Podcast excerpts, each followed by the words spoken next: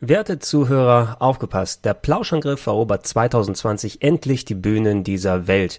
Wir sind Teil des 1 Live Podcast Festivals im Januar, deshalb gibt es am 23.01.2020 eine Spezialausgabe des Plauschangriffs vor Publikum in der Weststadthalle in Essen. Tickets und weitere Infos findet ihr unter rbtv.to slash Plauschangriff live. And Stone Cold Steve Austin, listen to Blouse and Griff, and that's the bottom line because I said so. And if you don't, he'll kick your ass.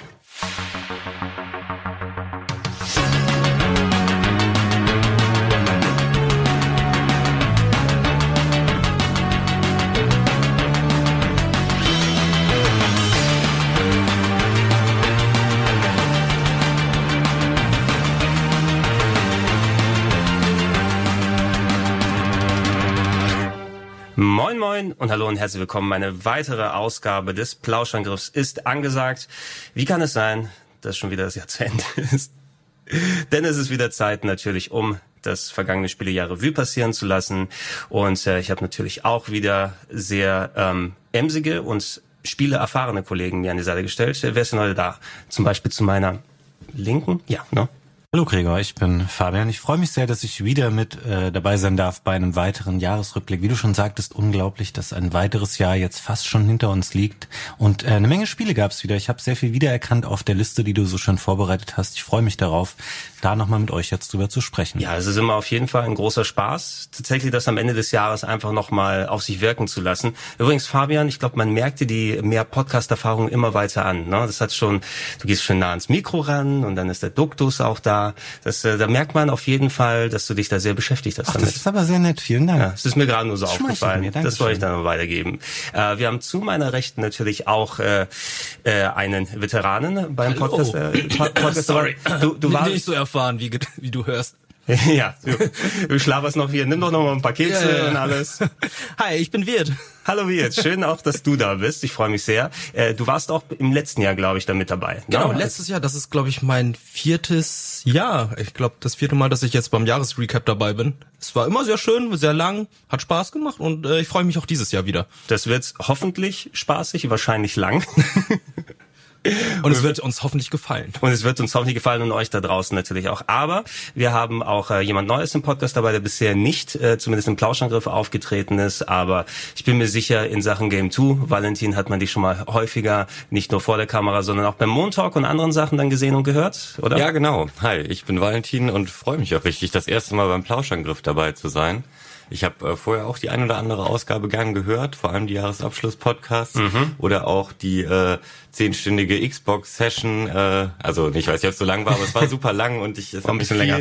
bei meinen äh, Spielen begleitet und jetzt finde ich es umso schöner, selber dabei zu sein und meine Meinung äh, hier kundtun zu dürfen. Ja, es ist doch äh, schön, dass du auf jeden Fall auch die Zeit und Gelegenheit gefunden hast, das hier zu machen. Für euch da draußen möchte ich natürlich sagen, wie im letzten Jahr werden wir jetzt ähm, unseren Jahresabschluss-Podcast quasi das Jahr 2019 Revue passieren lassen, in zwei großen Podcasts machen, für die erste und die zweite Jahreshälfte. Du, Valentin, wirst gleich jetzt hier bei der ersten Jahreshälfte dabei sein Genau. und ähm, gegebenenfalls noch mal ein bisschen was ergänzen, was du noch mal an eigenen Eindrücken hast, weil du ja noch mal ein bisschen mehr Erfahrung speziell im PC-Lager als viele der hier Anwesenden hast. Ähm, aber wir werden uns podcast-technisch, zumindest ich mich noch mit ein paar anderen Leuten im Nachhinein zusammensetzen, dass ihr im Januar auch mal so einzelne Eindrücke bekommt. Ich muss mal gucken, wen ich alles zu fassen kriege. Aber wenn es so wie beim letzten Mal ist, dann lade ich mir Simon für eine halbe Stunde ein und der bleibt für zwei. So wie ich es kenne. Den meisten. Ähm, bevor wir einsteigen, ihr alle habt so eine grobe Liste von mir bekommen, ähm, wo wir ungefähr sehen, was dann äh, so an interessanten Titeln zumindest rausgekommen ist in den einzelnen Monaten. Soll nicht heißen, dass es Anspruch auf Vollständigkeit hat. Wir werden auch nicht über jeden einzelnen Titel jetzt stundenlang reden, aber das ist mehr so ein, so ein ja, Sprungpunkt sozusagen, damit wir mal ins Gespräch kommen und gucken, wie uns da alles äh, vorgekommen ist. So allgemein, wie fühlt sich für euch, jetzt wo es zu Ende geht, das Jahr, äh, Spielejahr 2019 an? Ne? Habt ihr das Gefühl, ihr habt viel geile Sachen bekommen? Also ich muss sagen, ich war doch sehr überrascht, dass ich eher tendenziell immer zu viel hatte, was ich äh, spielen wollte und äh, teilweise eben auch gar nicht oder nicht ganz geschafft habe. Von daher bin ich eigentlich sehr zufrieden mit dem Spielejahr. Ja, Ich bin eigentlich recht zufrieden, aber ich denke immer gern wieder zurück an das Jahr 2017, wo dann die ganzen Knallertitel schon Anfang des Jahres erschienen sind, in Kombination mit der Switch. Da hattest du den Launch der Switch, du hattest äh, Zelda Breath of the Wild, du hattest Horizon Zero Dawn, du hattest ich weiß nicht, da gab es Persona 5 noch so viele andere Titel, die dann am Anfang des Jahres schon erschienen sind. Gegen Ende des Jahres gab es da noch verdammt viele und letztes Jahr war es alles recht gut verteilt und dieses Jahr ist es halt für mich so, oh, das ist dieses Jahr auch erschienen, das habe ich irgendwie schon ganz vergessen. Ich weiß auch nicht warum, aber sehr viele Titel sind in Vergessenheit geraten bei mir. Das liegt, glaube ich, daran, weil dieses Jahr ähm, eigentlich wie in 2017 auch viele Hits Anfang des Jahres erschienen sind, so Januar, Februar, März und der Start des Jahres meiner Meinung nach ein bisschen stärker war als jetzt das Ende, wo es ähm, nicht mehr so viele oder zumindest für mich nicht so viele hochklassige Spiele dann gab.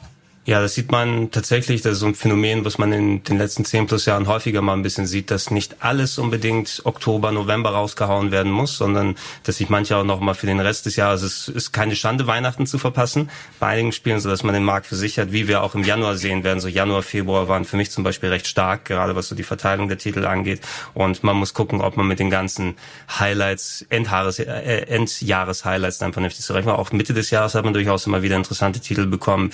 Ähm, ähm, eine Sache, die ich häufiger gehört habe, das werden wir ja sehen, wenn wir mal zu Ende sind mit dem Cast, wie sich tatsächlich dann anfühlt, äh, weil wir haben ja quasi das letzte Jahr vor der neuen Konsolengeneration. Wir haben zwar mit Stadia zumindest den Start, wenn wir es so nennen wollen, der neuen Generation hier schon halbwegs bekommen. Allerdings ähm, viel von dem, was wir aller Wahrscheinlichkeit nach um diese äh, Jahreszeit im nächsten Jahr spielen werden, wir wissen auch gar nicht davon, ne? weil da viele der Titel einfach gar nicht genannt werden zum Launch-Line-Up oder was wir auch immer dann haben werden. Und äh, dementsprechend du häufig nochmal, oh, wir haben diesen Titel noch ausgebaut, hier kommt nochmal ein Remake, hier noch kommt nochmal ein Port, sehr, sehr viel mal wieder in Remaster-Sachen, die hier unterwegs sind. Und bin mal gespannt zu sehen, ähm, dass, äh, ob das Jahr dann tatsächlich mit dem mithalten kann und dann im nächsten Jahr in Kontext zu setzen, ob das denn passt. Ähm, dann lass uns doch mal anfangen und in den Januar reinschauen. Äh, virtuelle Switch erwähnt oder speziell Nintendo 2017, die sind ja immer, na man hat diese Nintendo-Durchstrecke nach einiger Zeit, wenn eine Konsole rauskommt. Na, erst ballert Nintendo einige Titel, dann gibt es gibt natürlich viel Third-Party, aber von Nintendo selber da hat man das Gefühl, ab und zu mal kommt so eine kleine Durchstrecke. Dieses Jahr haben die zumindest versucht, in den meisten Monaten entweder einen neuen Titel oder ein paar Remakes, Remaster zu bieten. Hier sind sie gleich mit zwei Remastern ähm, gestartet. Einmal New Super Mario Bros. U Deluxe für die Switch und äh, Mario und Luigi 3 für den Nintendo 3DS, also zwei ältere Titel, damit sie auch was im Januar dann ähm, spielen können. Ich mag beide Titel ganz gerne, aber die waren für mich einfach nicht mehr neu genug, dass ich sie mir gegönnt habe damals. Also ich ähm, mochte das New Super Mario Bros. auf der Wii U gerne, habe jetzt auf der Switch gemerkt, dass es mich dann nicht mehr ganz so gepackt hat, eben weil ich schon mal durchgespielt hatte und weil mich auch manche Sachen jetzt ein bisschen mehr gestört haben. Zum einen finde ich es etwas behäbig und zum Beispiel, wenn man stirbt, wird man immer wieder auf die Weltkarte rausgeworfen, muss den Level wieder neu starten. Ähm, da muss man recht viel Zeit investieren und die hatte ich dann, ich hatte nicht mehr die Lust, dann das nochmal durchzuspielen. Das andere Spiel, was du genannt hast, das Mario und Luigi Abenteuer Bowser und Bowser Juniors Reise für den 3DS, ist gleich in mehrerlei Hinsicht für mich äh, bemerkenswert, weil es eines der letzten großen 3DS-Spiele war. Und das wurde leider dem Spiel und letzten Endes ja auch dem Entwicklerstudio ein bisschen zum Verhängnis, weil das Spiel hat sich wahnsinnig schlecht verkauft, was ähm, sehr schade ist, weil das habe ich durchgespielt auf dem 3DS und es war ein richtig schönes äh, klassisches Mario und Luigi Spiel, schön modernisiert für den 3DS. Aber man muss dann natürlich die Frage stellen, 2019, warum nicht für die Switch? Weil das Spiel war ja originär schon ein DS-Spiel und lief somit auch schon auf dem 3DS. Also die Frage ist, warum hat man das dafür nochmal geremaked? Das war eigentlich mit Ansage, dass das Spiel leider wirtschaftlich floppen wird. Ja, ist auch ein bisschen weird. Sie haben ja den zweiten Teil ausgelassen. Das ist ja der dritte Teil von Mario und Luigi. Na, also dieses Partners in Time, glaube ich, war es, wo du mit den ähm, Baby Mario und Luigi dann gleichzeitig gespielt hast in der Party. Und das wurde anscheinend ignoriert, weil es vielleicht der am wenigsten erfolgreiche ist. Aber ich weiß auch nicht. Also Nintendo hat noch versucht, den 3DS zumindest ein bisschen am Leben zu halten, gegebenenfalls mit einer Handvoll Download-Sachen. Mittlerweile haben sie es ja so gut wie aufgegeben. Aber das, was ich so ein bisschen erhofft habe, dass da entweder neue Titel, die für den 3DS gedacht haben, auf der Switch rauskommen oder äh, dass du mal Portierungen bekommst und sagen, ich verstehe nicht, warum sowas wie Link Between Worlds immer noch mhm. nicht auf dem 3DS ist. Ne? Wenn es und die haben ja auch schon lange aufgegeben, dass du 3D haben musst bei den Titeln. Also es ist auch so gehupft wie gesprungen. Also weiß ich nicht ganz, warum da nicht mehr viel kommt. Aber ja, das war nochmal so ein komischer Ausläufer da. Ähm, wenn wir hier weiterschauen, weiter Remaster, Remakes, Remaster besser gesagt, äh, Tales of Vesperia Definitive Edition, sehr solide Neufassung eines äh, klassischen Rollenspiels von der Xbox 360, war lange Zeit im Westen 360 exklusiv. Ich sag nur so viel, gefällt mir als eines der besseren auf jeden Fall der Tales of Spiele der langlebigen Serie und ähm, die Switch-Fassung ist ein bisschen ruckelig und nicht so performant. Also die fängt gerne an, ähm, mal im 30 FPS und niedrigeren Bereich zu sein. Da lohnt sich sehr eine PS4 oder die anderen Fassungen zu verwenden, wenn man da empfindlich ist, was die Ruckeleien angeht. Ansonsten kann man es aber auch überall spielen. Und Onimusha, der alte Hack and Slay Resident Evil Samurai Klon von der PlayStation, ganz äh, solide umgesetzt für PS4, Xbox One und Switch. Das habe ich tatsächlich vor ähm, Weihnachten letztes Jahr noch durchgespielt, weil da die Jap Japan-Fassung noch äh, einen Monat vorher raus war und einfach komplett in Englisch schon gewesen ist. Aber mehr muss man nicht dazu sagen. So, wer hatte alles Ace Combat 7 gespielt? Ja. War das eine Meldung? Nee, nee, nee, nicht ganz. Aber das ist so einer der Titel, den ich verpasst habe. Den hätte ich gern gespielt, aber kurz danach kam dann ein anderes Spiel, über das wir gleich auch noch reden, was mhm. irgendwie äh, mir mehr Zeit abverlangt hat und ich deswegen Ace Combat geskippt habe. Aber ähm, das war die, das erste Spiel der Reihe, das dann plötzlich die Engine gewechselt hat in die Unreal Engine. Und das sah man dem Spiel schon noch an. Also es sah halt gut aus. Mhm. Und das äh, hat mich natürlich auch direkt begeistert, weil ich finde, gerade so eine Flugsimulation profitiert total davon, wenn es irgendwie tolle Wolken und so gibt. Aber dann hatte ich mir auch einiges darüber angeguckt und ähm, das war auch so ein Grund, warum ich dann dachte, ach, das kann man auch mal später, wenn es irgendwie im Sale ist, vielleicht nochmal spielen, dass das Missionsdesign nicht wie in den alten Teilen ähm, Spaß machen soll, sondern eher sich sehr repetitiv anfühlt und nicht sehr kreativ ist und sich Dinge halt einfach oft wiederholen. Ich habe äh, es ein bisschen gespielt, ähm, primär wegen des äh, VR-Modus. Mhm. Und es ist eines der wenigen Spiele. Ich bin ja jemand, ich habe ähm, schon relativ viel VR gespielt und auch mehrere VR-Headsets selber besessen. Ähm, es ist eines der wenigen Spiele, wo es mir tatsächlich ein bisschen übel wurde, eben weil man sehr schnell rumfliegt und sehr schnell Richtungen wechselt und sowas. Und ähm, das ist so eine der Situationen, wo sich mein äh, Körper noch nicht so richtig dran gewöhnt hat. Und fand es schon beeindruckend. Aber ansonsten darüber hinaus, über den VR-Modus, war es jetzt kein Spiel, was mich ich weiß nicht, das Konzept Ace Combat ist für mich zu limitiert, als dass mich das heute noch irgendwie so packen würde. Ja, so kurzen, also für einen kurzen Spaß würde ich mir solche Dogfight-Shooter gerne auch noch geben, aber ich sträube mich irgendwie trotz der ganzen Inhalte, die die Ace Combat-Spiele haben, dafür 70 Euro auszugeben für ein Spiel, wo du rumfliegst und dann hoffst dann irgendein anderes ähm, Flugzeug zu finden, um es anzuballern. Äh, du hast den VR-Modus erwähnt, Fabian. Es war ja auch so, du kannst ja nicht das komplette Spiel in VR spielen, mhm. sondern es sind irgendwie gesondert eine Handvoll Missionen, die reingepackt wurden. Irgendwie so, ne? Äh, meines Wissens nachher. Ja, ne? Und das ist auch nochmal doppelt schade, weil gerade sowas würde ich zumindest, ich habe es, glaube ich, auf der E3 2017 im VR-Modus kurz ausprobiert und das war eben nochmal so ein Aha-Erlebnis, so ein kleines, ne? bei solchen Dogfight-Sachen ist natürlich etwas, was nochmal am meisten mit beeindrucken kann, aber wenn man schon das ganze Spiel nicht damit durchspielen kann, dann weiß ich nicht so recht, ne? ob das vernünftig funktioniert und mir wegen zwei Sachen noch im Kopf hängen geblieben. A, der Papphund. Ah ja, da, da, da ah, schmeckt, da schmeckt ja, ja. drauf, ne? der, der Meme-Meister. Genau, die ganzen Kotaku-Artikel habe ich dazu gesehen, dass er einfach nur so wirklich ein PNG von einem Hund drauf war in der Cutscene, oder?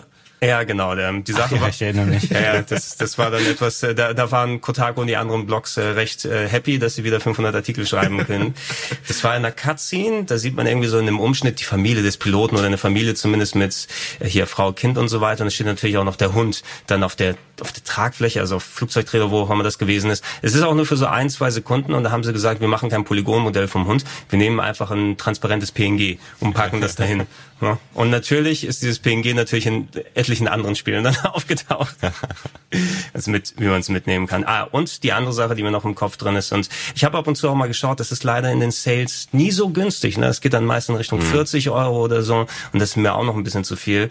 Ähm, das war ein bisschen komisch geregelt mit den äh, Bonussachen, wenn du das Spiel vorbestellst, wenn du irgendwie so eine die Ultra Deluxe, was auch immer Edition dir geholt hast. Wenn du es auf der PS4 hattest, hast du ein Remaster von dem älteren Ace Combat bekommen und auf der Xbox von dem anderen Ace Combat. Mhm. Und die gab's nur verfügbar, also die waren nur verfügbar. Es waren nicht die gleichen Spiele, die konntest du nur haben, wenn du dir diese Erstbesteller Editions damals direkt gesichert hast. Das heißt, die kannst du jetzt auch nicht nachträglich separat oder einzeln kaufen.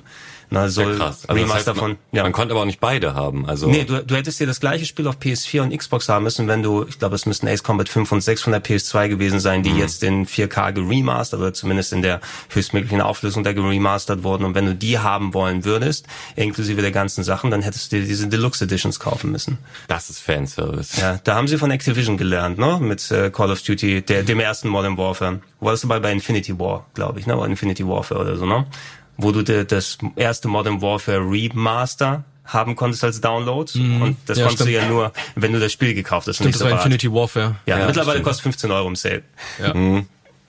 Ist es auch relativ egal. So, aber lass uns mal auch gleich dann über den Infinite wichtigsten Titel Warfare. sprechen und eigentlich der wichtigste Titel mitunter des Jahres, oder zumindest würde er bei mir sehr, sehr weit oben auch landen in meinen Toplisten.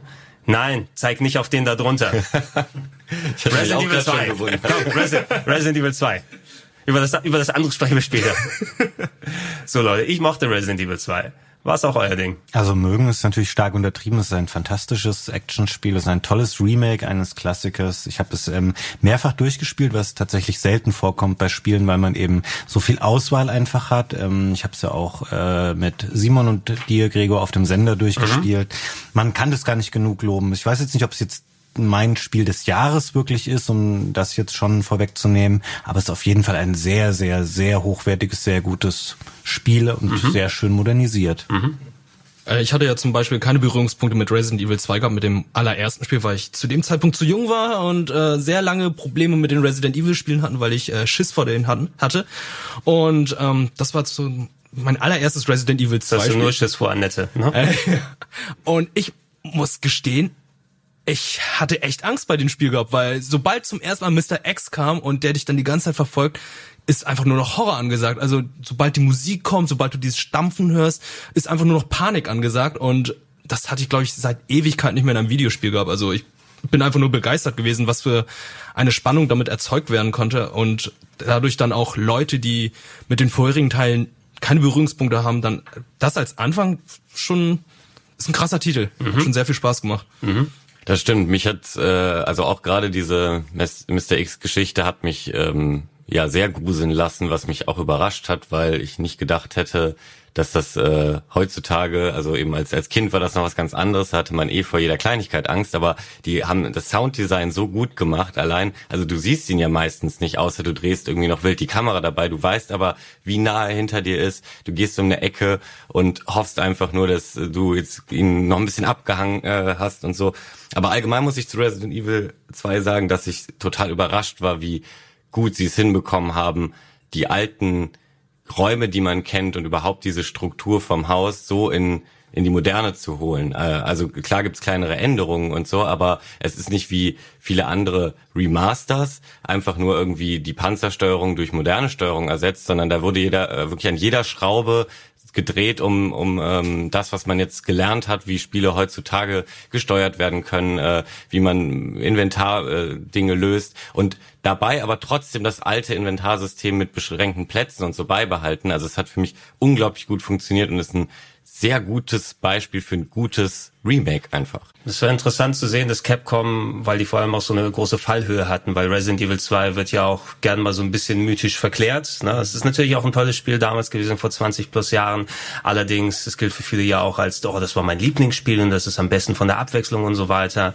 Ähm, und du hast ja auch sehr viel in der anderen Richtung gehabt, gerade durch den Actionwechsel seit Resident Evil 4, dass die Leute mit 5 und 6 nicht so warm geworden sind, Teil 7 mit der EU-Perspektive wieder was Neues probiert hat. Und die erste so initiale Reaktion, als sie dann diese Third-Person-Kamera gezeigt haben, damit war auch so, oh, die gehen doch wieder zurück. Okay, dann müssen sie jetzt einmal gucken, ob das nicht wieder so ein Actionfest wie Resident Evil 6 wird. Aber, wie ihr es schon ausgeführt habt, ähm, trotz der hohen Fallhöhe, sie haben tatsächlich äh, wirklich fast jeden Part des Spiels, würde ich sagen, richtig ideal hinbekommen, so gut es geht. Zumindest es gibt eine Handvoll Sachen, wo ich sagen würde, das hätte noch Verbesserungspotenzial gehabt. Zum Beispiel die A- und B-Adventures sind nicht so vernünftig Ja. aufgeteilt, da du ja diese Zweifachtrennung hattest zwischen Claire und Leon, dass da mit dem zweiten Quest, der sich nie so anfühlt, als ob du gerade die Seite des anderen Charakters spielst, sondern es ist fast immer das gleiche Spiel mit dezenter Änderung und ich mhm. habe den Sinn nicht so ganz drin verstanden, ähm, wie die da drin sind ähm, und äh, gegebenenfalls, dass du ein paar Parts vielleicht mal ein bisschen hättest auskleiden und länger machen können, was du im Labor machst und so weiter und so fort. Ähm, ich habe mich im Speziellen ja nochmal damit beschäftigen dürfen, weil äh, Kollege Simon mich herausgefordert hat äh, beim Speedrun ähm, zum Spiel und äh, ich tatsächlich mich auch sehr ähm, fix vernünftig reinfuchsen konnte in das Spiel. Ich habe die Claire A äh, Story dann gespeedrunnt. Ich bin dabei eine Stunde zehn mhm. ungefähr im Moment ähm, und ähm, ey, das, wie schön die Steuerung ineinander greift, wie gut sie den Splatter-Faktor umgesetzt haben, gerade zu Beginn. Also die haben sie auch nicht zurückgehalten. Das ähm, Voice Acting und ähm, die Cutscenes allgemein auch einige Niveaus trübe über dem, was wir bei Resident Evil sonst sehr kennen. Ich denke gerade jetzt, äh, es rumort im Moment, wo wir aufzeichnen, dass sowohl Resident Evil 3 Remake angekündigt wird. Wenn es in der Richtung hingeht und sie auf den Sachen aufbauen, die sie beim zweiten Remake jetzt hier gelernt haben, glaube ich, haben wir auch wirklich ein richtig gutes Spiel vor uns. Ja, ähm, Resident Evil 2 übrigens auch ein schönes Beispiel dafür, ähm, wie ein Spiel davon profitieren kann, dass es halt zum einen für den PC rauskam und ähm, zum anderen da halt auch viel gemoddet wurde, weil bei vielen Spielen, ja. wenn die rauskommen, dann kriegt man da, weil immer die Berichterstattung so wellenartig ist, es brandet dann einmal auf und dann geht es auch ganz schnell wieder runter und dann äh, werden die Spiele vergessen. Ich habe das Gefühl, ich habe das ganze Jahr über ähm, neue Videos und Posts gesehen mhm. zu Resident Evil mit, da gibt es jetzt Pennywise ähm, als Mr. X-Ersatz oder es gibt die Guns aus dem Untitled Goose Game. Thomas die Lokomotive. Choo -choo, Motherfucker. Die Lokomotive und das ist, das ist fantastisch. Das ist für Capcom ist das einfach äh, pures Geld wert, weil du das ganze Jahr über gefühlt von diesem Spiel immer wieder was gesehen hast und ähm, es dadurch nicht in Vergessenheit geraten ist und es werden immer das wird auf jeden Fall eine beständigere Anzahl an Leuten gekauft haben als, ich sage jetzt zum Beispiel mal Anthem, was im Februar rauskam, Hui. wo im April schon niemand mehr drüber gesprochen hat. Ja. Das darf man nicht unterschätzen, wie äh, cool so eine aktive Modder-Szene ist, ähm, um so eine Aufmerksamkeit hochzuhalten. Wenn man bedenkt, dass es nicht mal ein Service-Game ist, weil ja. gerade Service-Games leben ja von immer mehr Inhalt und das ist halt ein abgeschlossenes Spiel. Es gibt ja keine DLCs oder so jetzt. Ja, dafür, doch, oder? es gab am Anfang ein paar. Ja, aber so ähm, mehr so ähm, Survival-Modi und solche Geschichten, so alternative die ich aber kleine auch ganz Geschichten. Nett fand. Also fand die mega schwer. schwer muss mega schwer, ja. Aber deswegen auch nett, weil wenn man das vielleicht schon zweimal durchgespielt hat, dann war es umso cooler, sich nochmal an irgendeine Herausforderung äh, die Zähne ausbeißen zu können. Ähm, also gerade dieses, du hast ja auch eben den Speedrun schon angesprochen. Ich finde eh, dass das durch diesen linearen Weg, den man auswendig lernen kann, sehr prädestiniert dafür ist, das zu machen. Und es gab ja eben diesen ähm, auch eigentlich Speedrun DLC, der eben wo man als, ähm, ich weiß jetzt gerade nicht mehr, wie diese diese Soldateneinheit heißt, aber als einer von denen Stars. Nein, ja, Stars, genau, ja die ähm, nein die Umbrella Corporation Soldaten eher. Die Umbrella, ne? achso, das ja, ist, nicht Stars, okay. Ist nee, ja auch nee, egal. Nee, Jedenfalls ist man mit ist einem von denen äh, ja unterwegs und kriegt einfach Ach Hank. Die, die ja, ja. Äh, Hank hieß der genau. Ja. Die volle Ladung an ähm, an allen Zombies und allen Gefahren, die dieses Spiel zu bieten hatte, äh, serviert und muss sich da irgendwie durchwurschteln. Das war tierisch schwer, aber mir hat's total Spaß gemacht. Ähm, ich fand das einen netten DLC. Also Nichts Großes, aber nett. Ja, so ein bisschen Story hätte ich gerne auch nochmal ergänzen gehabt, ähm, wenn sie sich nochmal was hätten zusätzlich ausdenken können, weil du hast dann solche Charaktere gehabt, auch wie ähm, die tote Tochter des Bürgermeisters, die vom Polizeichef ausgestopft wurde im eigentlichen Spiel, die du dann in einer alternativen Geschichte dann äh, spielen kannst, wie sie flüchtet und solche Kleinigkeiten. Da hätte ich gerne noch mal ein bisschen Story Parts gehabt als solche Alternative Reality Sachen. Mhm. Ähm, aber allgemein, äh, ja, ich kann mich da echt nicht über besonders viel beschweren. Und in Sachen Speedrunning muss ich auch noch sagen, einfach, das ist auch eine Sache, die natürlich das in der Aufmerksamkeit einigermaßen hochhält, weil es so eins der Go-To-Spiele ist und dann immer weiter gespielt wird und verbessert wird und steuert sich vor allem auch sehr gut. Ne? Also das kannst du, ob du es mit Maus und Tastatur oder auch mit Controller spielst, ich finde, es fühlt sich also immer so weich an. Und du kannst präzise zielen spielen und so, ne? Und mhm. das äh, kriegst du ja auch nicht direkt automatisch hin. Und ich habe tatsächlich nicht vermisst, dass es nicht in der Ego-Perspektive ist, weil ich würde mir zumindest jetzt auch mal wünschen, mal sehen, was sie mit Teil 8 jetzt machen. Ich hätte gerne noch mal so ein VR-Ego-Perspektiven-Game, weil mit Teil 7 auch sehr viel mhm. Spaß gemacht hat. Ja. Aber sie haben jetzt auch eine andere erfolgreiche Formel wieder hergestellt. Und ich weiß nicht, ob sie in die eine oder andere Richtung gehen. Vielleicht sagen sie, die Remakes bleiben Third Person und die, der achte Teil wird dann wieder so ein Ego-Adventure. Ja. ja, das wird spannend.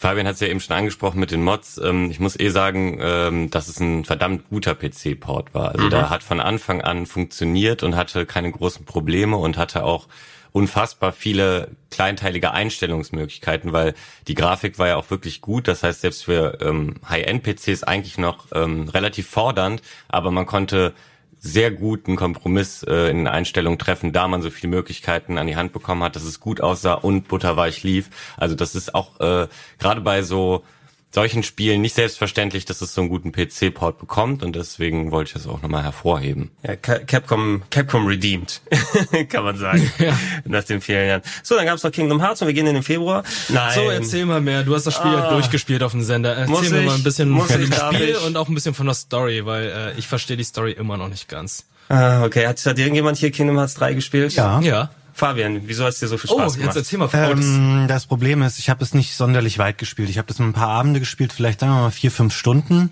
Ähm, an sich hat mir das gut gefallen. Das Spiel war äh, sehr hübsch gemacht. Es hatte sehr viel Disney Magic da drin und ich bin da durchaus auch offen für für diese ganze Verquickung verschiedener Universen und Figuren.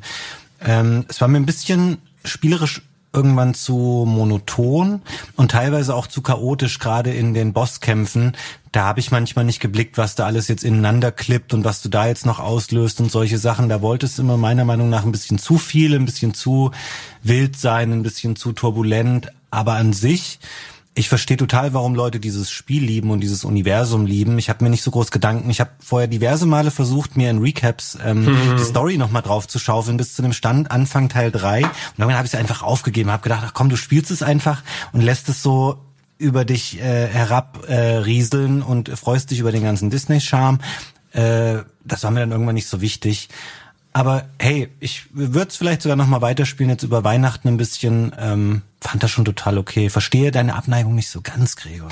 Was heißt ja Abneigung? Ich habe mich ja äh, sehr offen gehalten und gesagt, hey, wenn Kingdom Hearts 3 ist, dann werde ich das auch mit der Community gemeinsam hier durchspielen, weil ich habe es auch schon häufiger gesagt, Kingdom Hearts 1 ist das, was ich damals auf der PS2 durchgespielt habe und das steuert sich einfach grauenhaft und hat eine schlechte Kamera. Ja, das kannst du, äh, gut, doch, zu teilen kann man das auch über das, Teil 3 das, Teil 3 ist mega unübersichtlich, wie du gesagt ja. hast. Spätestens, wenn du die Fähigkeit mit den Attraktionen hast. Erst, das meine ich, genau, ja es ist eine riesige Effektexplosion. Es sieht wunderschön aus, aber du siehst dich irgendwann satt, weil es immer die gleichen Effekte sind. Es ist immer die gleiche Animation, aber zum Glück kannst du die überspringen.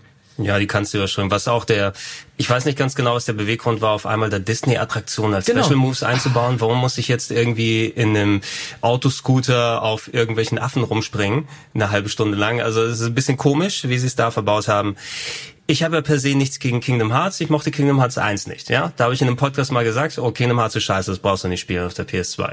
Dann gab's Todesdrohungen per Brief und E-Mail.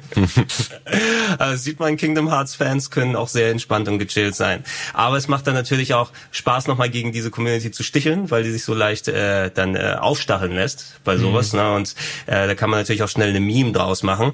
Nichtsdestotrotz bin ich ja dann mit offenem Geist an Kingdom Hearts 3 angegangen und ich habe es dann auch durchgespielt auf dem Sender ich würde auch sagen, es ist ein ganz solides Spiel, nur du merkst sehr deutlich, dass es, obwohl du wie viel, 17, nein nicht 17, so 14, 15 Jahre, glaube ich, Abstand hattest zwischen dem letzten Teil auf der PS2. Mit Shenmue fast.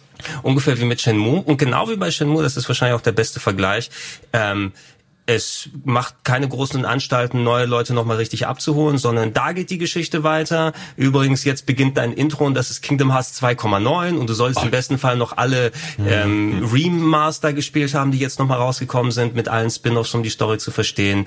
Es fängt dann ohne Ende dann wieder alle Fachbegriffe und Sondernamen zu begreifen. Das ist der Sigbar und das ist äh, Santimos und Xehanort und äh, wie auch immer. Also der Story folgen kannst du nicht wirklich, weil du kannst es versuchen wenn du ähm, dir ein bisschen das drauf geschafft hast und so irgendwie verstehst du schon, aber es ist so wirklich ausgelegt für die Leute, die seit 14 plus Jahren darauf gewartet haben, um da weiterzumachen mit der Story. Übrigens auch weitermachen, ist nicht abgeschlossen, genauso wie bei Shenmue, ähm, weil wir wollen ja mindestens nochmal 15 Jahre auf ähm, Kingdom Hearts 4 warten. Äh, Kampfsystem ist auf jeden Fall besser als in Kingdom Hearts 1, nur auch recht unübersichtlich und was auch du hast ja auch eine sehr vokale äh, so Fanschaft natürlich dort, die dann auch schreit, ja, wenn ihr das alles nicht so richtig, du, du, du setzt dich auch nicht wirklich mit dem Kampfsystem auseinander, das musst du ja auf extra hart stellen. Erst dann äh, macht es seine Magie oder so, erst dann musst du dich auseinandersetzen mit dem System. Ich bin mir sicher, dass man eine gewisse Art von Spieltiefe da drin findet, nur es ist schwer zugänglich. Ich werde mich jetzt nicht hier hinsetzen und versuchen zu interpretieren, was auf dem Bildschirm passiert mhm. und das vor allem beim nächsten Kampf sowieso wieder nichtig ist, weil wieder komplett andere Sachen auftreten. Die Kamera fängt an, sich wild zu drehen in Bosskämpfen. Auf einmal muss ich wieder R1 gedrückt halten und mit Viereck mich irgendwo hinbeamen, damit ich irgendwelchen Strahlen ausweiche. Also es war schon teilweise ein bisschen gewürge. Es hat sich besser angefühlt, aber es war jetzt nicht so das mega geilste Third-Person-Kampfsystem. Was ich jetzt hier gespielt habe. Ich verstehe zum Beispiel auch nicht, warum sie einige Cutscenes aus einigen Disney-Filmen komplett eins zu eins nachgestellt haben, mhm. die dann zur Story überhaupt nichts beigetragen haben. Zum Beispiel haben sie dieses komplette Let It Go Musikstück mhm. von Frozen komplett nachgestellt. Es hat irgendwie nichts gebracht. Gut für die Story. Let's Player. Es hat nichts gebracht. Ja, aber da flippen halt die Kids aus und die Fans, die das sehen. Ja, wisst, also ich weiß nicht, ob es zu 100 Prozent stimmt, aber ich glaube, der der Tenor ist da, dass einfach gerade Disney bei solchen Sachen recht schwierig miteinander zu arbeiten ist, weil die einfach mhm. ihre eigenen Regularien haben und wir hatten es ja auch von wegen aus, wo wir dann Berichterstattung für das Spiel machen wollten und bevor es rausgekommen ist, musste man sogar ähm, dann approven lassen, dass man Trailermaterial benutzt in Beiträgen, weil Disney dann auch genau die Bilder nur sehen wollte, dass da möglichst dann nichts ist, was sie nicht nach außen geben wollen. Ich kann mir sehr gut vorstellen, dass gerade für die Square Enix Leute, die zusammen Zusammenarbeit mit Disney. Wir müssen jedes einzelne Design, was wir machen, jeden Storypunkt approven lassen. Oh, verändert bitte nichts bei Frozen, das muss bitte genauso sein. Oder bei Rapunzel, glaube ich, was ja auch so eine Nacherzählung der Geschichte. Mir hat am meisten dann eher sowas Spaß gemacht wie Toy Story, wo du so ein bisschen freier sein konntest. Ähm, und die vor allem auch den Look richtig gut hinbekommen haben. Das sah schon sehr mhm. cool aus, dass es sehr akkurat gewesen ist. Ähm, du hast auch gemerkt, dass es ein Spiel ist, was eben seit 14 Jahren in Entwicklung ist. Jetzt kommt der brandneue Part von Fluch der Karibik mit der Nacherzählung von Film Nummer 3, der 2007 rausgekommen ist. also solche Geschichten findest du da auch häufig mit dabei. Äh, für Fans ist es sicherlich was. Ähm, ich habe es auch noch dann halbwegs gerne durchgespielt, weil ich den Gummischip-Part so toll fand. Dieses äh, Herumfliegen in der 3D-Welt, durch den Weltraum. Ich habe lieber geballert fast die ganze Zeit, anstatt die Bosse da zu machen. Es war ein großer Spaß.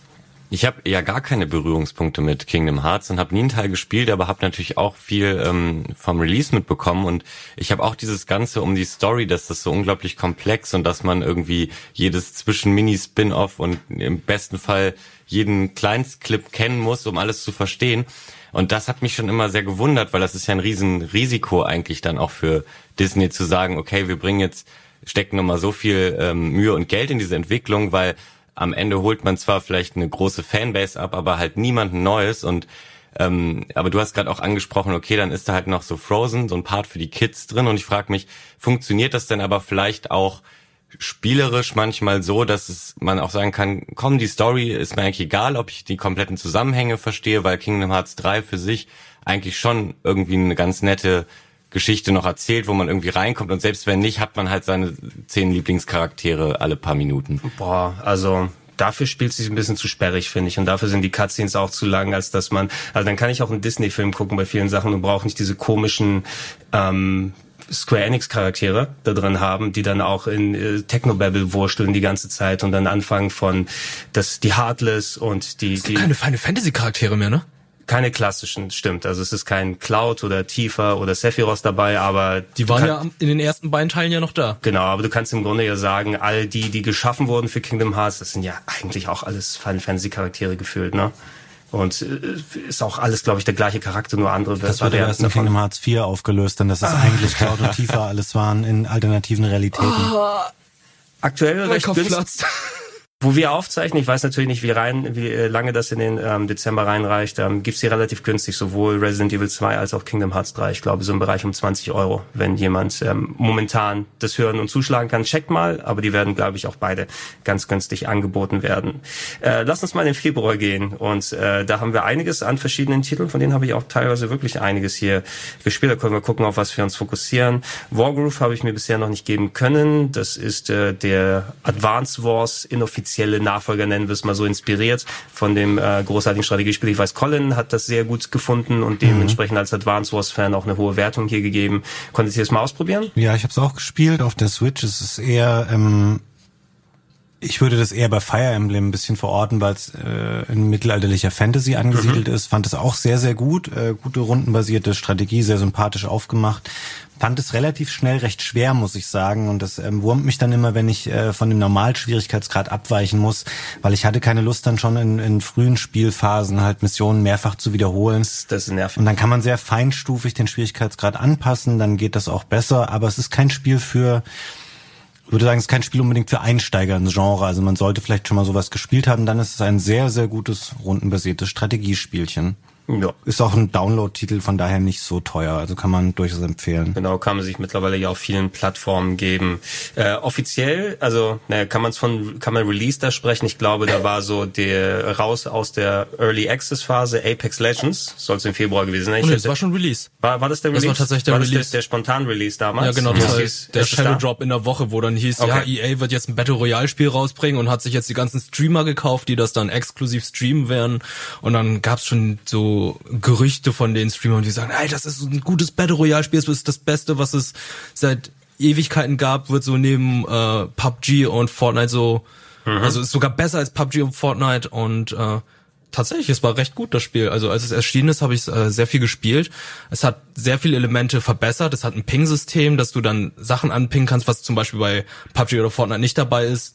Und ähm, du kannst mit Leuten kommunizieren innerhalb deines Teams, ohne überhaupt mit dem im Chat zu sein, was eigentlich sehr praktisch ist, weil du spielst immer in Dreier-Squads, du kannst nicht solo spielen. Der, die Shooter-Mechanik ist halt sehr gut, weil es ja von äh, Respawn ist, die dann auch früher Call of Duty entwickelt haben, deswegen wissen die halt, wie Shooter-Mechaniken funktionieren oder Titanfall. Und ähm, ja, es ist free to play, also da kann man sich überhaupt nicht beschweren. Es ist ein gut ausgefuchstes Battle Royale Spiel, wo sich die Leute wirklich Gedanken drüber gemacht haben, wie man das Spiel halt einfach besser machen kann. Aber jetzt abseits von free to play haben die später, ich habe dann ab und an mal Artikel gelesen, dass die Community sich so aufregt. Die hatten schon sehr viele sehr teure Sachen dann später auch immer angeboten, ne, die man sich hätte kaufen können. Irgendwelche, ich weiß, da war mal sowas mit einer Axt oder so, die wahnsinnig teuer war. Ähm, ich glaube, da gab es mal so ein bisschen später äh, gemeckert. Ja, und es gab, es gab vor allem auch in der Richtung, als jemand, der eben überhaupt nicht in diesem Gefüge drin ist, ähm, Fortnite hat ja ein sehr äh, dicht getaktetes Update-Tempo. Ähm, ne? Also sie sagen so, mhm. alle zwei Wochen gibt's dann das und das und das und das und das. Und ähm, da kannst du natürlich jetzt nicht, wenn du ein normales Update-Schedule hast, ganz mithalten. Da hieß es, oh, in Apex Legends passiert da so wenig und du kannst, hast irgendwie keine neuen Helden, die mhm. alle, alle Nase lang.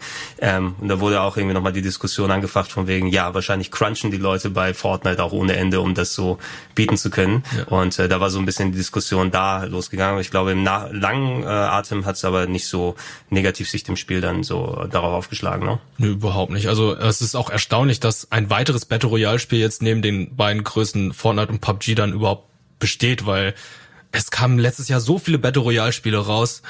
Call of Duty hat versucht, mit ihrem Blackout-Modus da irgendwie mitzuziehen und Gefühlt war dann, jedes Spiel wirklich versucht. Genau, ja. und hat irgendwie, war ein Monat oder zwei Monate lang interessant. Battlefield kam dieses Jahr auch noch raus mit dem Firestorm-Modus, der irgendwie nach einer Woche total uninteressant wurde und dann kam, ja, ja, das ist ja das Erstaunliche. Dann kam ja Apex Legends. Mhm. Also es sind ja zwei Battle Royale Spiele aus dem Hause EA. Mhm. Und Apex Legends war halt einfach das Bessere. Ja, bei Apex war eher der Unterschied, dass du das Squad basiert, drei gegen drei oder in Dreierteams angetreten Genau, in Dreierteams ne? und du hast Helden. Also die haben verschiedene Fähigkeiten mhm. und äh, verschiedene Stats sozusagen. Ja, manche Sachen so, natürlich versucht jeder entweder eine etablierte IP oder neue Sachen dann zu machen, um in diesen wirklich lukrativen Markt einzusteigen. Battlefield ist irgendwie gescheitert mit, ist es Battlefield 5 gewesen letztes Jahr? Battlefield 5 letztes Na? Jahr, genau. Wo sie gesagt haben, der Battle Royale Modus kommt später und wie du gesagt hast, dann war doch nichts. Der war Na? uninteressant zu dem Zeitpunkt. Die ja. hatten den, also die haben sogar den Release letztes Jahr von Battlefield um ein paar Wochen verschoben mhm. nach Red Dead Redemption und das hat auch nicht geholfen. Und was, was ist eigentlich, ich bin mir sicher, es ist immer noch sehr, sehr erfolgreich, vor allem dann in Asien und durch die Handyfassung, aber ich höre als jemand, der auch nicht da wirklich mit zu tun hat, nichts mehr über PUBG. Ne? Es ist immer noch so Ich habe auch das Gefühl, dass PUBG wesentlich kleiner geworden ist. Das, ähm, ich finde, da ist Twitch auch eigentlich immer ein ganz guter Indikator. Wie viele Leute das halt gucken, kann man ja bei einem Spiel sehen. Und äh, es, äh, die versuchen ja sehr zwanghaft diesen E-Sports-Zug mitzunehmen. Mhm. Und gerade in den USA gibt es da einige Turniere, aber natürlich auch im asiatischen Bereich. Ähm, aber das hat nie wirklich viele Zuschauer. Das ist jetzt äh, äh, nicht sowas, was irgendwie wie so ein wenn irgendwie ein Fortnite-Streamer, der bekannt ist, irgendwie nur gegen andere Twitch-Streamer spielt, also noch nicht mal ein offizielles E-Sports-Turnier, das hat in der Regel viel mehr Aufrufe als eben so ein, so ein PUBG-Turnier. Und jetzt haben sie ja sogar versucht, mit PUBG Lite noch so ein Free-to-Play-Ding ins Spiel zu äh, bringen, was ähm, ich habe ich hab selber noch leider nicht reinspielen können, aber ähm, so wie ich das verstanden habe, hat das vor allem ab, abgespeckte Systemanforderungen. Also dass es äh, stellenweise nicht so gut aussieht, sozusagen dass wie jeder äh, ja, oder, genau. wie, oder wie auf der Xbox muss man sagen, ne? Ja, auf der Xbox ist es ja wirklich eine grauenhafte Erfahrung dieses Spiel und äh, ja, da haben sie aber ja quasi die gleiche Version released, beziehungsweise die, das sah ein bisschen schlechter aus, aber hatte trotzdem die ganzen Assets. Und sagen wir mal ehrlich, das lief auf dem PC auch nie wirklich gut. Also das war einfach nie ein rund programmiertes Spiel irgendwie. Es hatte wahrscheinlich, ich habe es jetzt echt ein paar Monate nicht mehr gespielt, aber bis zuletzt hat es immer noch seine kleinen Bugs und, und Fehlerchen.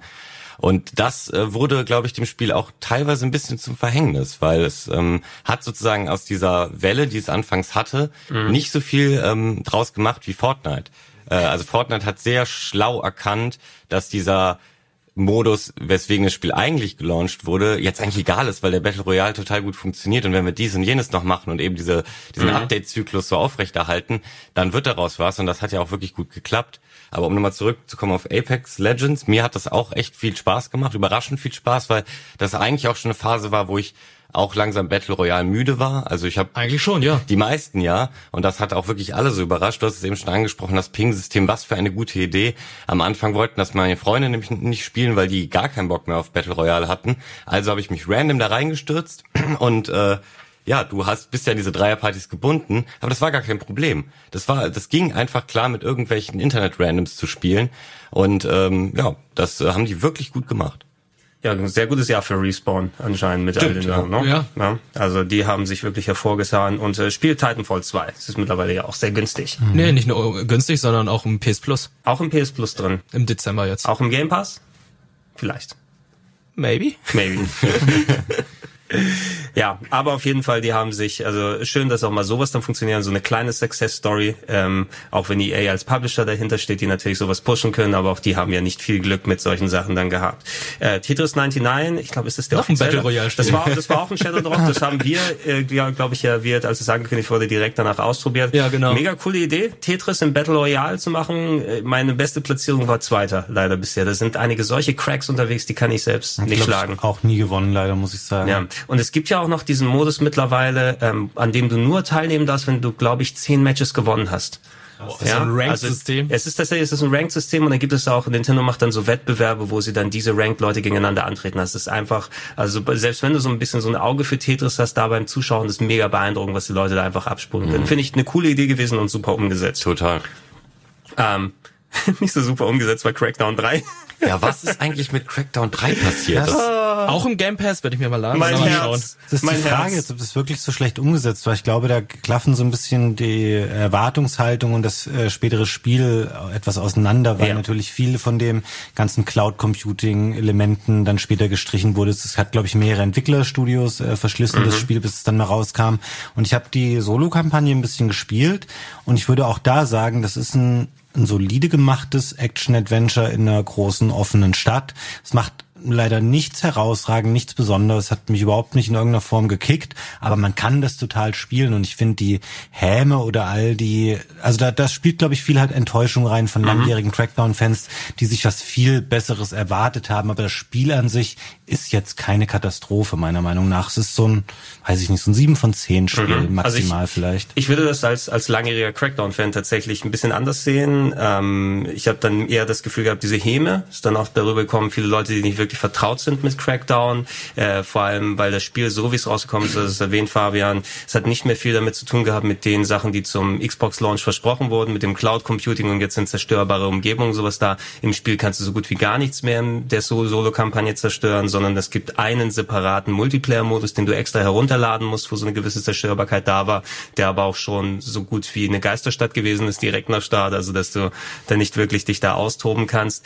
Ähm, ich liebe die ersten beiden Crackdown Downs, im Speziellen den ersten Teil, finde, ist mein liebstes 360-Spiel auch noch gewesen, weil es damals recht früh, 2007 schon, diese ähm, Sandbox-Superhelden-Nummer, die viele andere Spiele dann mit weitergemacht haben, quasi ins Leben gerufen hat. Ne, dass du deinen Charakter hast, der sich nach und nach, da warst du eben Polizist in der Stadt voller Verbrechen und du konntest dich upgraden, konntest dann irgendwann so wie ein Superheld zwischen Gebäuden springen und du hattest diese wirklich süchtig machende ähm, Agility-Orb-Jagd, um jeden Einzelnen zu finden, um dich dann noch weiter zu verbessern verbessern.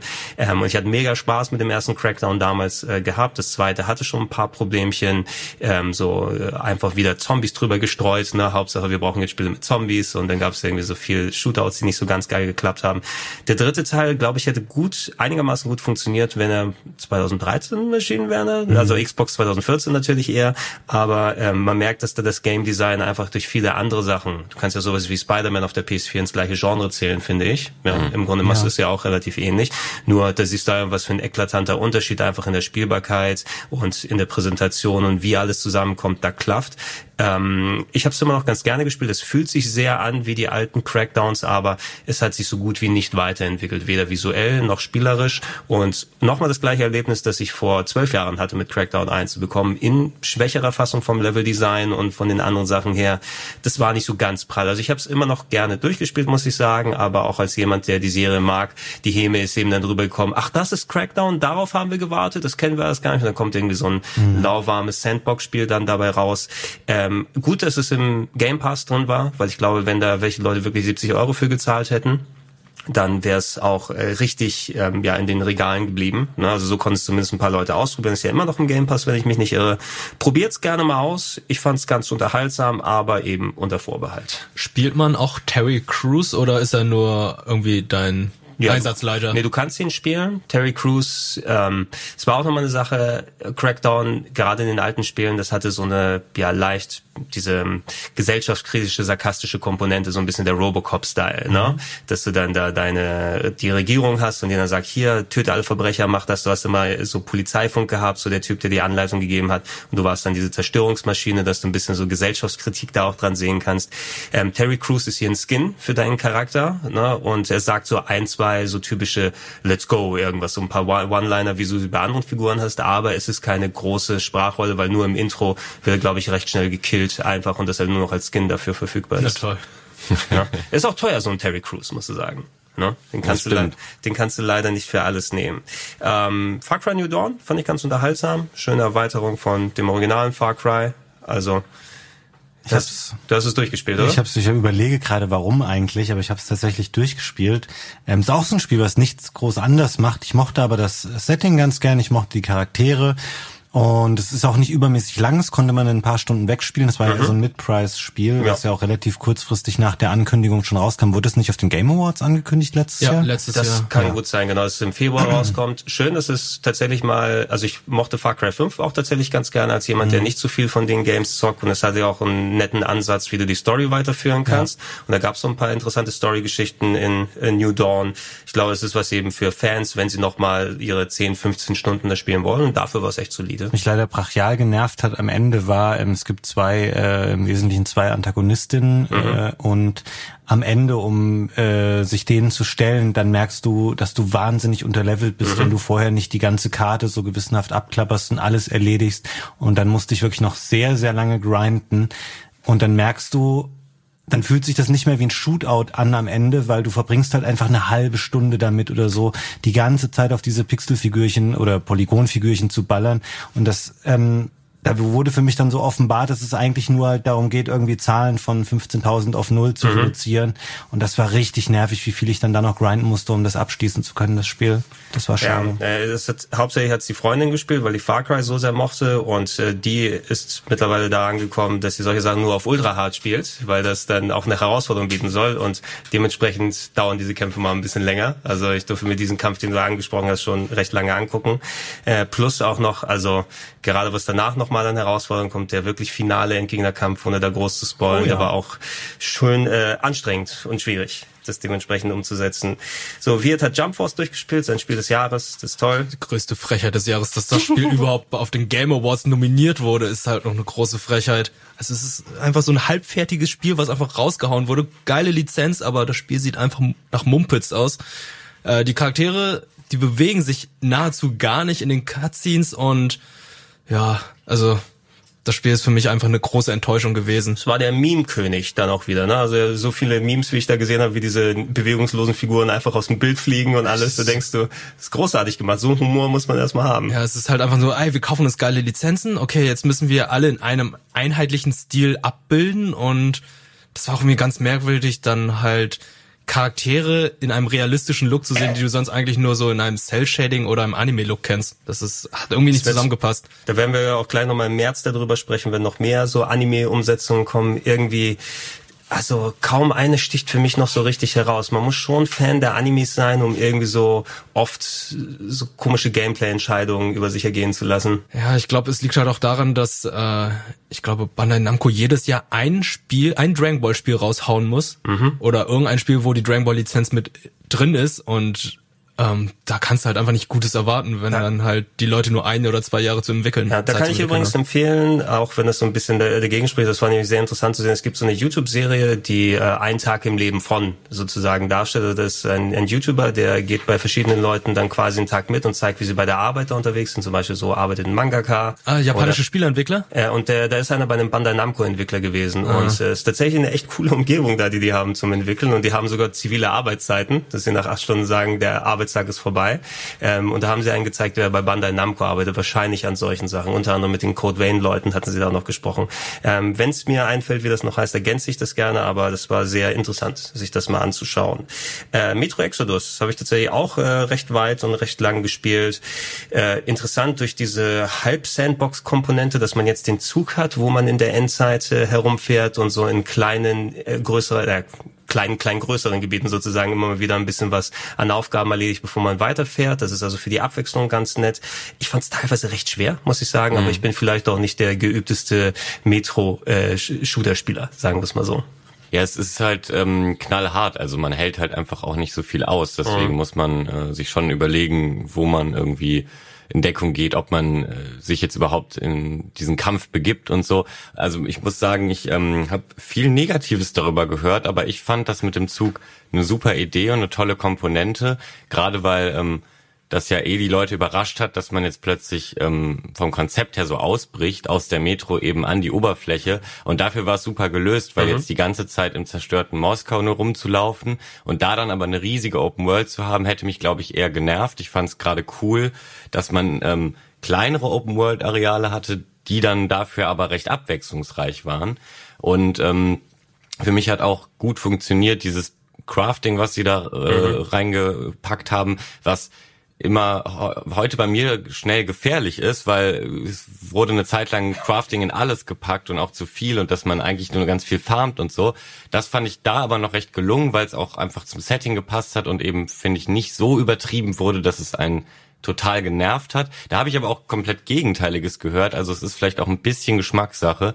Aber auch technisch war Metro Exodus äh, natürlich sehr beeindruckend. Das war ja auch das erste Spiel, was so wirklich diese Raytracing-Effekte mal genutzt mhm. hat, wenn auch noch längst nicht in der Gänze, was Raytracing theoretisch kann. Aber da habe ich mich natürlich als PC-Technik äh, interessierter auch viel mit ähm, Vergleichsvideos und überhaupt Erklärvideos dazu auseinandergesetzt, was sie da genau gemacht haben. Und gerade wenn man sich die Vergleiche anguckt, ähm, muss man sagen, dass auch Metro Exodus ein perfektes Spiel war, um ähm, diese, ja, diese technische Raffinesse daran überhaupt zu demonstrieren, weil es gab halt Räume, die waren unglaublich dunkel und dreckig und ähm, mit Raytracing an hatten die halt wirklich so ein so ein ganz ähm, realistisches, plastisches Licht, was am Ende einfach diesen Raum nochmal viel gruseliger dadurch gemacht hat oder viel ja nahbarer. Also so mhm. so stelle ich mir es vor, irgendwie äh, auch vielleicht in, in Gebäuden um Tschernobyl unterwegs zu sein. Also und das, das haben die wirklich sehr gut hinbekommen.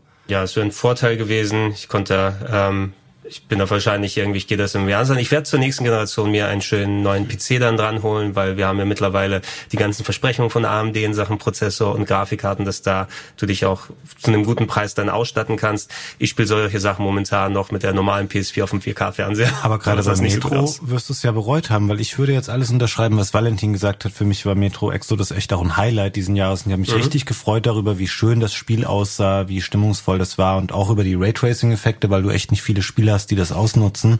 Und ich erinnere mich, dass du mir damals erzählt hast, oh, ich spiele es gerade auf der PS4, es lädt immer drei Minuten, wenn man mhm. stirbt und so. Mhm. Das macht natürlich da einfach einen Riesenunterschied und es hätte für mich auch von dem Spiel viel kaputt gemacht, wenn es eben nicht so schön gewesen wäre, wie es auf dem PC tatsächlich war. Und das auch relativ früh. Das kam auf dem PC meiner Meinung nach in einem recht guten Zustand schon raus äh, oder wurde sehr, sehr schnell dahin gepatcht, dass es wirklich technisch auch richtig rund war. Hm. Und die Konsolenversionen sind da, glaube ich, deutlich abgefallen. Ja, sind auf jeden Fall. Du merkst sehr viel, dass PS4 und Xbox One in der Urfassung einfach äh, nicht mehr für solche Sachen geeignet ist. Auch bei einem anderen Titel wie später mit äh, The Outer Worlds, da ist der Vergleich, das habe ich auch kürzlich eben gespeedrunnt hier für den Sender und da hat der Speedrun einen Unterschied. Auf der PS4 brauche ich eine Stunde, auf dem PC brauche ich 20 Minuten. Hm. Und das liegt an den Ladezeiten hauptsächlich, obwohl krass. es ein nicht so aufwendiges Spiel wie Metro Exodus ist. Also ja. da merkst du gerade solche Sachen und äh, ja, das kann dir auf jeden Fall sehr viel beim Spielgefühl auch weiterhelfen. Auf PS4 normal würde ich es jetzt bedingt empfehlen. Es ist immer noch ein gutes Spiel, aber du musst mit den technischen Unzulänglichkeiten eben äh, leben lernen. Das Spiel mhm. ruckt jetzt nicht, aber die Ladezeiten sind schon enorm. Kann es da sein tatsächlich, weil wir es eben schon mal vom Game Pass hatten, das ist auch auf dem Xbox äh, im Xbox Game Pass, ne? Metro Exodus. Ja, bin ich, ich mir relativ sicher, dass es da drin ist, ja. Oh, dann kannst du ja nachholen. Auch gewundert, weil das noch so neu ist, dass das jetzt. Das ist, ja. Mhm. War es war es aber zum Launch schon drin? Ich nee, weiß noch gar nicht. Nee, so. glaube ich erst nachträglich irgendwann. Das könnte auf der XO19 angekündigt ja. worden sein. Da haben sie sehr viele Spiele für ihren Game Pass angekündigt. Mhm, das kann sein. Ja, das ist aber dann ein gutes Beispiel dafür, dass Microsoft, wenn man immer sagt, okay, die haben in Sachen First-Party-Games, die haben nur Halo und Forza eigentlich und mhm. nicht so weiter zu bieten, aber solche Sachen, die sind für mich dann Moment auch so der Hauptgrund. Gears. Und oh, Gears. Gears. Ich werde nachher noch darlegen, warum Gears 5 ein Top-Spiel war. Dieses du meinst Gears Pop, ne? Nee. Nein, aber ergänzend zu den Microsoft-Sachen, wenn man sagt hier von wegen Game Pass oder Game Pass Ultimate, die haben ja, das haben wir kurz äh, vor dem Podcast auch nochmal so ein bisschen in, in der Runde besprochen hier, ähm, rein als Abo-Services. Ich glaube, da gibt's wenig im Computerspiele- und Videospielebereich, was damit konkurrieren kann, einfach was du an ähm, ja, Gegenwert bekommst für dein Geld und was für verschiedene Sachen, also dass sowas wie Metro Exodus drin ist oder solche Sachen wie Outer Worlds zum Launch sind schon. Das, das stimmt, vor allem eben gut. für den Preis. Ähm, aber wo wir gerade über den Game Pass sprechen, ich bin mir ziemlich sicher, dass es nicht von Anfang an da drin war, weil das war ja, äh, das Spiel hat sehr darunter gelitten unter dieser ganz spontanen ja. äh, Epic-Exklusivität. Ah, ja. Wo es nochmal abgeklebt wurde. Genau, ja, das war ja wirklich ein super, super spontan Stimmt. Deal, wo sogar die Käufer bei Steam, äh, da haben bestimmt die Webdesigner bei Steam zum ersten Mal eine Box da hingebaut mit einer Info, die so und so aussah, die es noch nie gab, nur um diesen äh, Sonderfall, äh, den zu kommunizieren, dass natürlich die Vorbesteller jetzt die Version noch kriegen, aber dass es wirklich jetzt nur noch irgendwie zwölf mhm. Stunden vorbestellbar ist und dann äh, ist erstmal Ende mit Steam. Und das hat natürlich dem Spiel, glaube ich, an sich nicht so gut getan, weil ganz viele, die waren dann einfach ja irgendwie sehr pisst aufgrund mhm, dieser mhm. Entscheidung und haben dann dem Spiel vielleicht auch einfach Unrecht getan, weil sie dem Ganzen gar keine Chance mehr gegeben Stimmt, haben. Das hatte ich gar nicht mehr im Blick, aber da hast du absolut recht. Äh, da ist ja quasi gleich von Anfang an der, der Brunnen vergiftet worden, was den die ja. Epic Store Exklusivität angeht.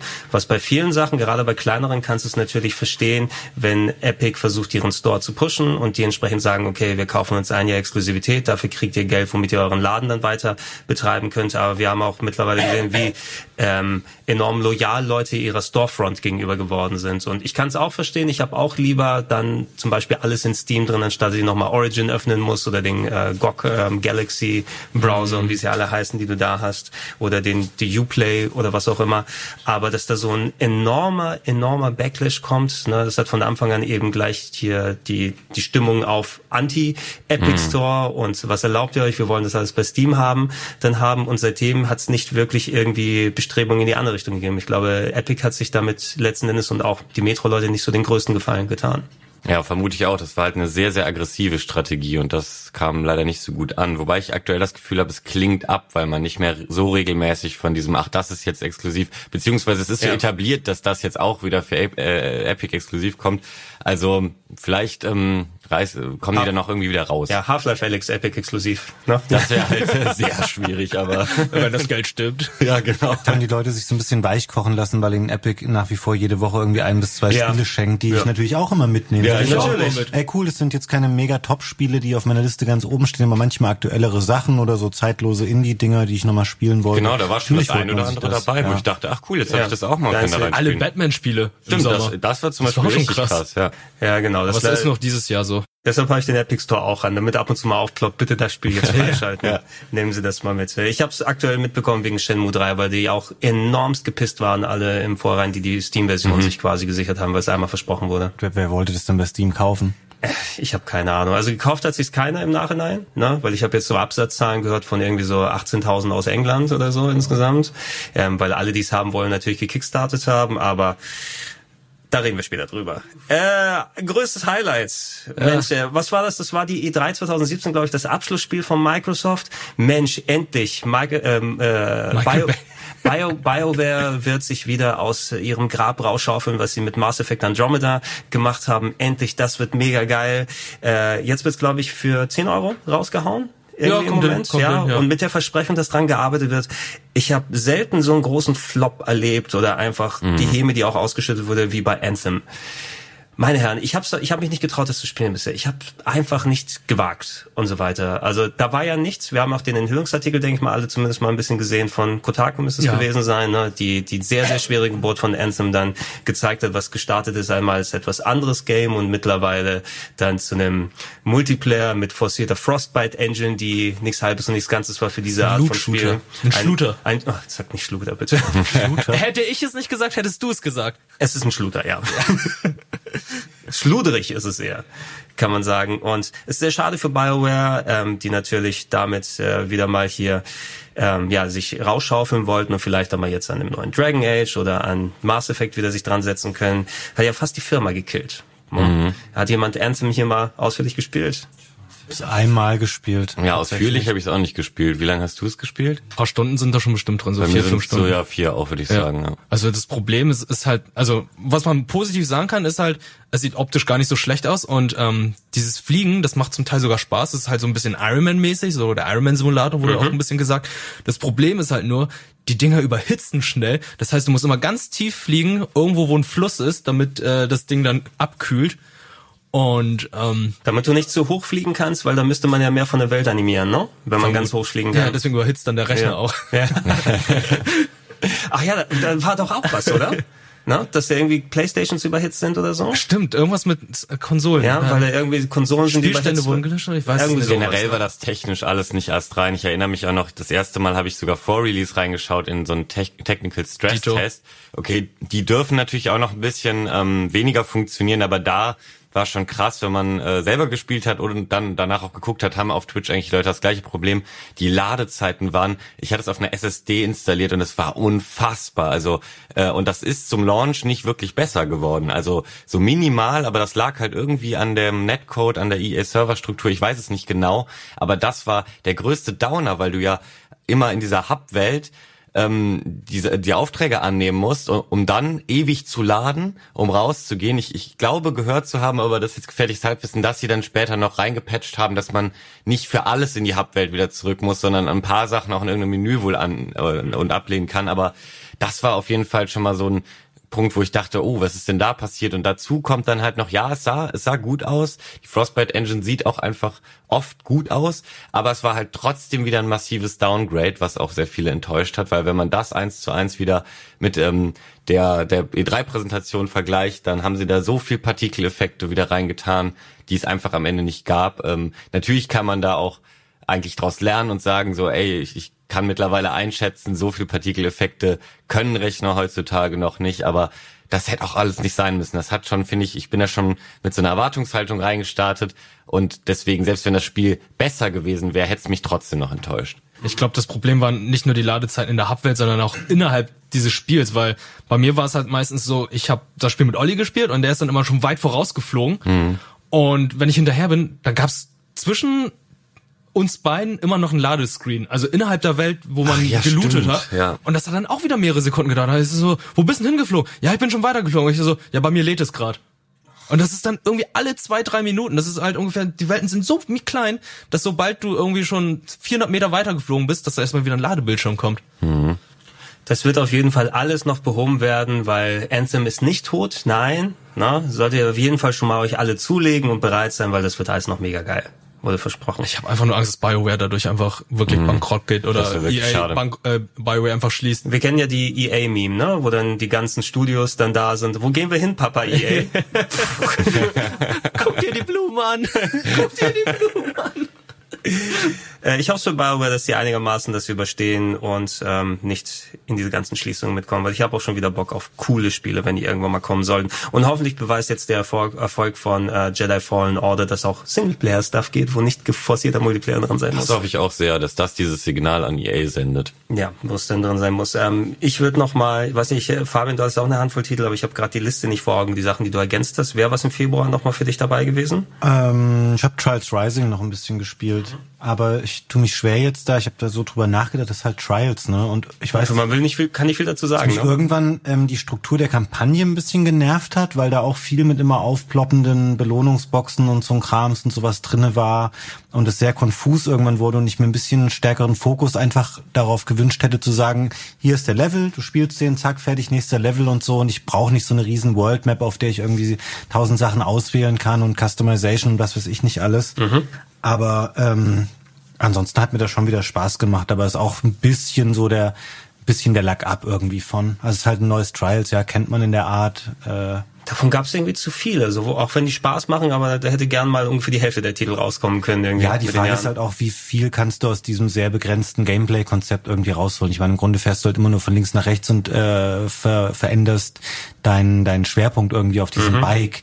Das ist irgendwann mal durch und jetzt gab es wie viele Spiele? Fünf, sechs, sieben oder so. Ja. Ähm, das ist schon noch gut, aber das ja ist jetzt kein Highlight mehr 2019 wir dann spätestens ähm, neuen Uplay Store oder so sehen, wenn Ubisoft dann die Spiele endlich mal fertig hat fürs nächste Jahr. Wir haben auch schon mal ganz kurz über Trials geredet und da hatte ich auch schon angemerkt, dass ich ähm, so ein bisschen enttäuscht davon war, weil das für mich auch gerade Multiplayer halt Spaß macht, gerade auch im Local Coop, ähm, dass äh, die es einem sehr kompliziert gemacht haben, eine gute Streckenplaylist mhm. zusammenzustellen. Mhm. Also das war mit so so DVD-Größen Cover-Arts irgendwie, wo dann vier Strecken drin waren, aber du konntest überhaupt nicht gut sehen, ist das eine leichte, mittel, schwere Strecke, auf äh, in welchem Setting ist die und dann konntest du auch nur so eine begrenzte Menge davon reinhauen und musstest auch jedes Mal wieder ins Menü zurück und neu reinladen, anstatt so wie es bei vorherigen Trials schon super funktioniert hat, dass einfach eine Strecke nach der anderen äh, kommt und du mit irgendwie deinem Kumpel vor vom Fernseher dein Cup spielst. Das war alles total clunky und ähm, ich habe auch Jahre davor äh, also ich habe Trials ausgelassen, weil ich mit mit ähm, ich glaube, was was war denn das letzte, was ich wirklich lang gespielt habe? Evolution. Ist es das das ist nicht das davor, ne? Da war noch glaube ich Fusion. Genau, davor war noch Fusion. Das hatte ich ausgelassen, weil Evolution, das war alles super gemacht. Ich brauchte da gar kein neues. Die Community hat immer weiter Strecken gebaut. Das heißt, ähm, die mussten vielleicht auch so ein bisschen, ist jetzt mein meine Vermutung slash Vorwurf, ähm, Dinge natürlich anders machen, weswegen sie diese 3D-Perspektive ins Spiel gebracht haben, dass die Strecken ja plötzlich so, also man fährt zwar immer noch ähm, auf einer Linie, aber du hast ja diese, dass du leicht den Hintergrund fährst und wieder nach vorne und Kurven und so weiter. Solche Sachen muss man ihnen schon lassen, dass sie da sich neue Dinge einfallen lassen haben, aber ähm, vielleicht haben sie diesmal das der Community das schwieriger gemacht, ganz viele Strecken in so Playlists zu hauen, damit sie vielleicht in Zukunft neues Trials machen können, wo das wieder besser gelöst ist. Also, weil ich verstehe halt einfach nicht, wie man das schon gut gemacht haben kann und dann es wieder schlechter macht. Also ja, das, das, das, das ist das FIFA-Phänomen eben, ja, ne? genau. oder? Ähm, ich kann jetzt nicht Fußball 2 entwickeln. Was machen wir? Du schießt ein bisschen anders, wir machen den Modus anders. Dann lohnt es sich wieder einen neuen Teil zu kaufen. Also ja, du, du kannst da nicht mehr so viel da leider raus. Und mal sehen, was sie dann als nächstes dann auf jeden Fall machen werden. Äh, kurz eine Lanze für Ape-Out brechen habe ich jetzt das erste Mal gespielt bei Haus an Haus und durchgeballert. Sehr schöner Hotline Miami-Klon. Also hat mir sehr viel Spaß gemacht. Ähm, und komplett durchheben nach 90 Minuten. Das war auch das Coole.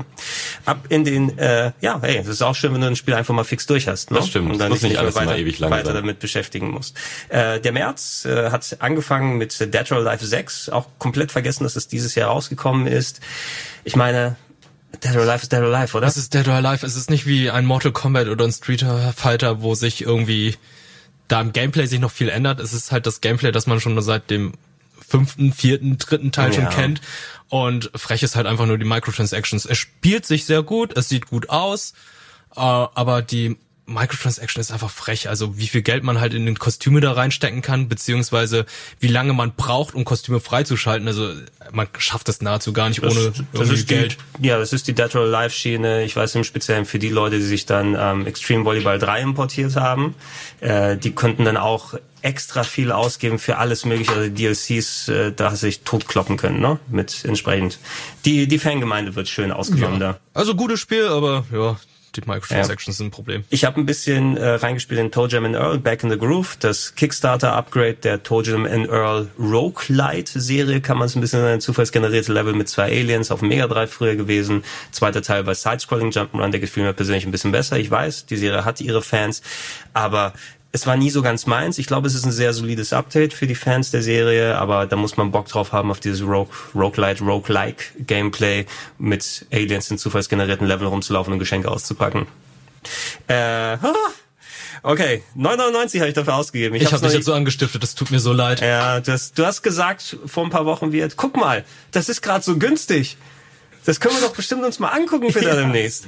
Dann habe ich 9,99 dafür ausgegeben und ich bin noch nicht getraut, es reinzumachen. Ich will es mir angucken, weil ich habe so viel Maues und Mieses darüber gehört. Left Alive ist rausgekommen im März auf äh, PS4 und PC. Ähm, da waren Simon und ich bei einem Square Enix Termin auf der Gamescom das Jahr davor. Ne? Mhm. Und da haben sie kurz ein bisschen was erklärt und so Footage gezeigt und das sah noch okay aus, würde man sagen. So ein bisschen Stealth-Action in so Zukunftsszenario mit Robotern und so weiter. War nicht ganz so beeindruckend, weil wir direkt vorher aus der Cyberpunk-Krise rausgekommen sind und dann siehst du einfach das Ganze nur vier Generationen vorher technisch und spielerisch umgesetzt oder das ein bisschen aus. Äh, und ich fand es insbesondere auch schade, weil es eigentlich zur Front Mission Serie gehört, die ich eigentlich ganz gerne mag. Das ist eine Serie an Strategiespielen von Square Enix, die mit äh, Mechas dann zu tun hat. Wanzer, Walking Panzer, in denen du unterwegs bist und eigentlich so Strategie-RPG war in Richtung Final Fantasy Tactics. Das ist mittlerweile so ein Third-Person-Schleich-Action-Game, aber du hast auch solche Mecha-Fights nochmal mit drin, soweit ich sehen konnte. Aber alles eher recht mau und ich weiß nicht, ob ich dilettantisch sagen möchte. Vielleicht hat es eher damit zu tun, dass die einfach kein Budget und keine Zeit hatten, um das Ding dann umzusetzen. Äh, es ist letzten Endes sehr mau angekommen, eher mies bei den Fans sowieso. Das hat kaum jemand gekauft und ist auch sehr schnell dann auch in den Grabbelkisten gelandet. Einzige, was glaube ich man behalten kann, ist, dass es das Charakterdesign von Yoji Shinkawa war, also dem Metal Gear Designer. Mhm. Deshalb sieht das Cover auch dann so hübsch aus, aber der Rest des Spieles. Ist also, wann, wann spielen wir das wird auf dem Sender? Könnt ihr so ein Double Feature mit The Quiet Man machen? Von oh Square ja, oh, fantastisch. Oh ja. Die, die, die besten Square Enix Spiele aller Zeiten. Das ist so komisch, oder? Weil eigentlich finde ich Square Enix ist ein Publisher, der in der Regel für recht ähm, hochwertige Spiele ja, steht, die sie selber schon. rausbringen und so. Da haben die echt starke Franchises und dann wollen sie aber auch, um ihr Line-Up so ein bisschen breiter zu machen, eben auch mal so kleinere Titel machen und die gehen bei denen dann echt äh, öfters mal total daneben. Aber The Quiet Man hatte zumindest ein gutes Konzept. Also eine Idee, die Idee war irgendwie nicht schlecht, aber die Umsetzung war halt er ist taub, du hörst das auch keine Soundeffekte, wenn du es einmal Deswegen hörst du die ganze Zeit so duff. Das ist so, als, als ob jemand unter in der Wohnung unter dir gerade was spielt, ne? Und du hörst es eigentlich durch die Decke, durch die Soundeffekte. So hat ah. sich das Spiel direkt ah. angehört, ne? Als ob du eigentlich eine Wohnung dazwischen hast. Aber die haben die Soundeffekte nachgepatcht, oder? Ja, ich weiß nicht, ob es dann ist, also wenn du es einmal durchgespielt hast, dass du dann die vollakustische Version spielen kannst. Irgendwie so war der Gedanke. Ich habe mich auch nicht getraut. Ich habe es bei mir auf der Festplatte. Ah, das sollten wir mal machen. Quiet Man. Quiet Man und hier Front Mission wollte ich sagen. Dahinter hängen wir noch das Garfield Kart Racing Turnier. Oh ja, ja, ja. ja. Die beiden Verlierer müssen dann die beiden Spiele spielen. das finde ich gut. So, äh, ein bisschen besser, ein bisschen, äh, nicht nur ein bisschen besser, um einiges besser. Auch äh, für einige auch ein großes Highlight gewesen war Devil May Cry 5, rausgekommen äh, im März, dann PS4, Xbox One und PC. Ich habe es durchgespielt, ich habe mit Trantchen mich auch nochmal ausführlich dazu ausgetauscht. Äh, ich mochte eigentlich die Devil May Cry ganz gerne die meiste Zeit über. Ähm, das jetzt hier ist eben schönes Hack and Slay, vor allem grafisch und spielerisch hat sich's gut angefühlt. Das Leveldesign war eher mittel bis Es war mau. sehr linear vergleichsweise ja, zu jetzt es, Teil 3. Es hat sich sehr auch oft wiederholt in der zweiten Spielhälfte. Da hast du da einfach irgendwie so, oh, schon jetzt bist du in einem Turm mit fleischigen Wänden und musst den hochklettern. Das war so die Hälfte des Spiels. Trant hat auf jeden Fall gesagt, es war zu viel Dämonengeschwurbel, das immer wieder gleich aussah. Dämonengeschwurbel. Dämonengeschwurbel ist ein gutes Wort tatsächlich dafür. Ähm, aber äh, viele Leute haben es ja auch zu schätzen gewusst, weil es jeder von den in Anführungsstrichen richtigen Entwicklern gewesen ist, also den Erfindern der Serie bei Capcom und nicht eben mit dem externen Team, wobei ich auch DMC damals von von Ninja Theory, Ninja Theory, ne? Ja, Ninja ja, Theory äh, gemacht, das auch ein sehr gutes Spiel gewesen ist, aber eben nicht genau wie die japanischen Games, deshalb hat es auch entsprechend seine äh, seine Hater gehabt, das Spiel damals. Ähm, ich glaube, die sind jetzt mit Devil May Cry 5 ganz glücklich geworden, vor allem, weil es sich auch echt gut spielt. Inszenatorisch einfach diese gleiche abstruse Devil May Cry Art hat und die Cutscenes vor allem auch sehr gut ausgesehen haben. Fand ich also rein technisch und wie sie es umgesetzt haben.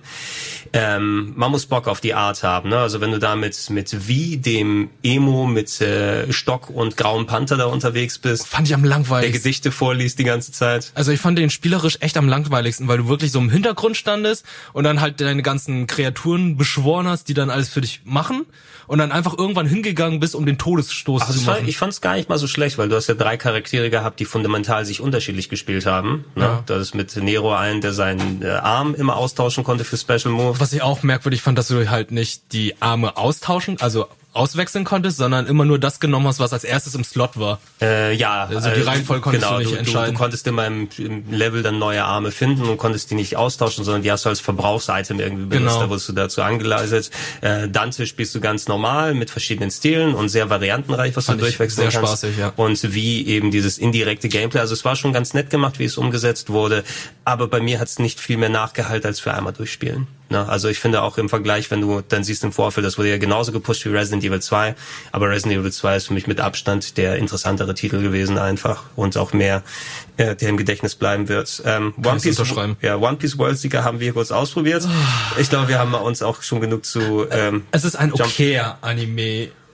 Spiel, ein okayes Anime-Spiel, Ja. muss ich sagen. Also vergleichsweise zu anderen Sachen, die bisher mit mit Anime-Lizenz erschienen sind. Wie so häufig okay. kam es mir sehr karg vor, von dem paar, was ich gespielt habe für ein Open-World-Game. Ne? Ja. Das sind immer so große Landschaften und irgendwie ist da, also zumindest für die Parts, die ich gespielt habe, am Anfang relativ wenig passiert.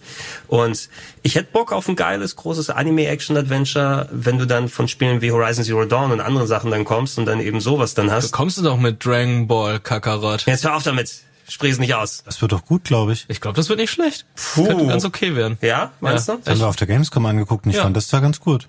Ja, okay. Ja gut, dann bin ich gespannt, ob's ob's ganz gut wird oder nicht. Aber gut, One Piece World Seeker für die Fans bestimmt äh, groß von Interesse. Ähm, The Division 2 ist tatsächlich auch dieses Jahr noch gewesen. Hatte ich jetzt auch nicht mehr so im Blick. War es mehr nur ein Upgrade oder war es ein richtig groß angelegtes Sequel? Weil ich habe immer das Gefühl, dass The Division ist ja auch ein Spiel, was als Online-Game immer schön neu befüttert wurde mit Zeug. War es wert, dass da ein neues Spiel rauskommt? Also für die Fans war es definitiv was. Für mich war es halt so, hm, es ist okay, es ist wieder ein weiterer Loot-Shooter. Und Ein sehr, übrigens ein sehr unpolitischer Shooter, bei dem du in Washington mit gegen irgendwelche Rebellentruppe kämpfst. Das ja, hat ja Ubisoft dann, mal. ja, ja, Rebellen und später kommt dann halt eine Organisation, die dann halt so diese Hightech-Roboter hat, die man halt so aus den YouTube-Videos kennt, die, Mhm. wie heißen die nochmal? Ich habe wieder vergessen, wie diese Roboter heißen. Boston Dynamics. Ja, genau. Da kam, Ah, die, ja. Also diese Söldnereinheit hatte diese Boston Dynamics Roboter gehabt und ich so, Sind die, sind okay, die auch im Spiel von Boston Dynamics? Haben die da Ge- Lizenzspiel gemacht? das wäre lustig. Ja. Das wäre wirklich lustig, ja. Das wär- Da waren wir, lustig noch, da waren wir noch auf äh, Game Talk präsentiert von Heckler und Koch. Wäre auch, nicht, wär auch nicht komischer als die Monster Energy Drinks in anderen Spielen. Oh, wisst Ja. ihr grad, was ihr gerade trinkt? Ja, das ja, ist ja, genau. fantastisch. Das ist hier Hat der offensichtlich Kojima-Cast. funktioniert. Man hör, wir hören, dass wir Monster Energy hier trinken.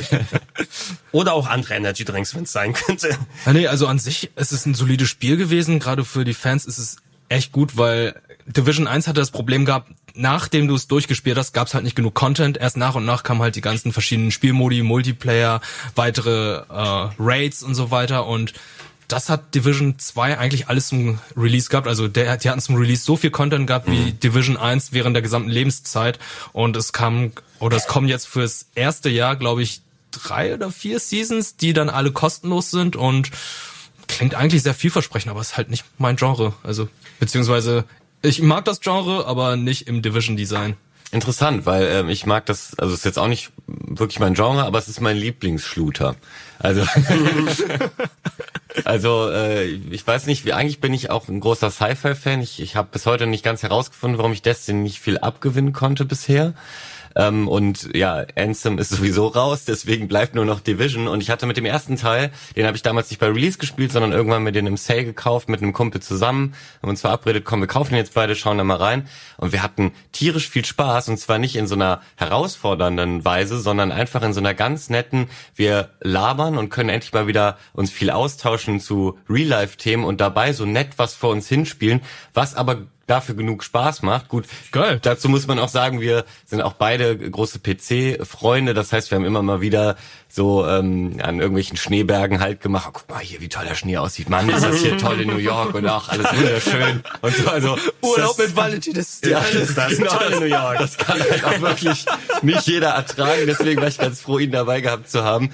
Und äh, deswegen, äh, ja, hat das bei mir im zweiten das sowieso auch wieder funktioniert, weil das, das kann Ubisoft ja auch wirklich detailreiche, schöne Welten zu gestalten. Da steht dann auch überall, also ich finde, ähm, wenn du durch diese zerstörte Welt gehst, kriegen sie es hin, die authentisch zerstört äh, zu, Ja, zu das machen. stimmt. Du, du siehst äh, immer wieder kleine Sachen, wo du noch, also dieses äh, Environmental Storytelling, dass du siehst, ah, hier ist irgendwie eine Familie wohl im letzten Moment noch geflohen und dann ist da noch der halbe umgekippte Kinderwagen. Also ich habe jetzt nicht das perfekte Beispiel, aber äh, die Welt erzählt immer mal so kleine Geschichten, an denen man vorbeiläuft und ähm, sich gern Gedanken darüber macht.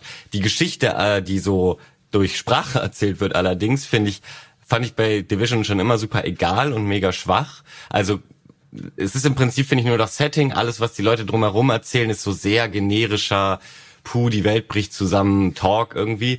Ähm, aber darum geht's ja eigentlich auch nicht. Und ähm, was ist, finde ich... Es geht um Loot. Es geht um Loot, genau. Und was es auch besser gemacht hat als Division 1 nochmal, ist, wie du eben auch schon angesprochen hast, dass es direkt ähm, viele so Raids und, und Dungeon-ähnliche äh, Gebilde da gab, die aber auch finde ich, teilweise sehr herausfordernd waren. Also es war, es, Division 1 konnte man sehr dumm spielen und bei Di- Division 2 bin ich sehr schnell, äh, habe ich sehr schnell gemerkt, okay, wir müssen, wir können jetzt gerade nicht mehr über Gott und die Welt reden. Lass uns mal ganz kurz auf das Spiel konzentrieren, weil wir kommen hier gerade bei dem Boss nicht weiter, wenn wir uns nicht ein bisschen absprechen, wer von äh, mit welcher Waffe wo in Deckung geht und so.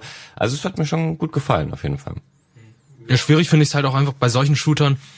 Du spielst gegen normal menschliche Gegner und du schießt denen einfach 20 Mal in den Kopf. Und Ja. die fallen einfach einfach nicht. Stimmt, das ist die, so die Hauptkritik. Ähm, klar, das ist irgendwie mega unrealistisch und dadurch nicht mehr so immersiv. Oder die kommen aus einer Tür raus, wo, wenn du die- zur Tür rennst, siehst, dass da einfach nur ein leerer Raum ist und du denkst, Alter, da kommen jetzt 20 Gegner raus. Also Ja. das kann ja wohl nicht sein. Stimmt. Also, ach, die versuchen einfach durch Masse dann halt Mhm. irgendwie das Spiel schwieriger zu machen. Das ist dann auch immer sehr schwierig. Ja, ich weiß, was du meinst. Vielleicht war es ein Pokestop. Ja, kombiniere Di- Division mit äh, Pokémon Raids, ne? Und schon kannst du, glaube ich, dann neue Geschäftsidee da draus machen. Wir hatten im März auch einen der Titel, der, glaube ich, bei vielen auch ganz oben oder zumindest sehr weit oben in den Listen landen wird. Ich muss sagen, ey, ich mittlerweile, ich bin so ein bisschen über Git Good hinweg oder so. Ich hab's dann Mein auch Goti.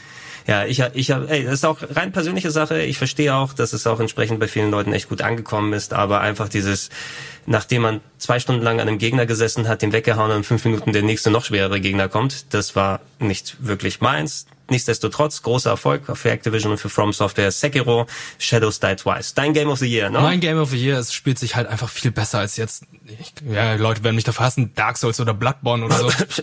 Weil ich, ich habe die Spiele alle gespielt. Ich finde es halt einfach so, ah, du, du steuerst da wirklich einen Panzer, du bist wirklich unbeweglich, es ist nervig vom... Das hängt von der Bild ab, ne? Den du da machst.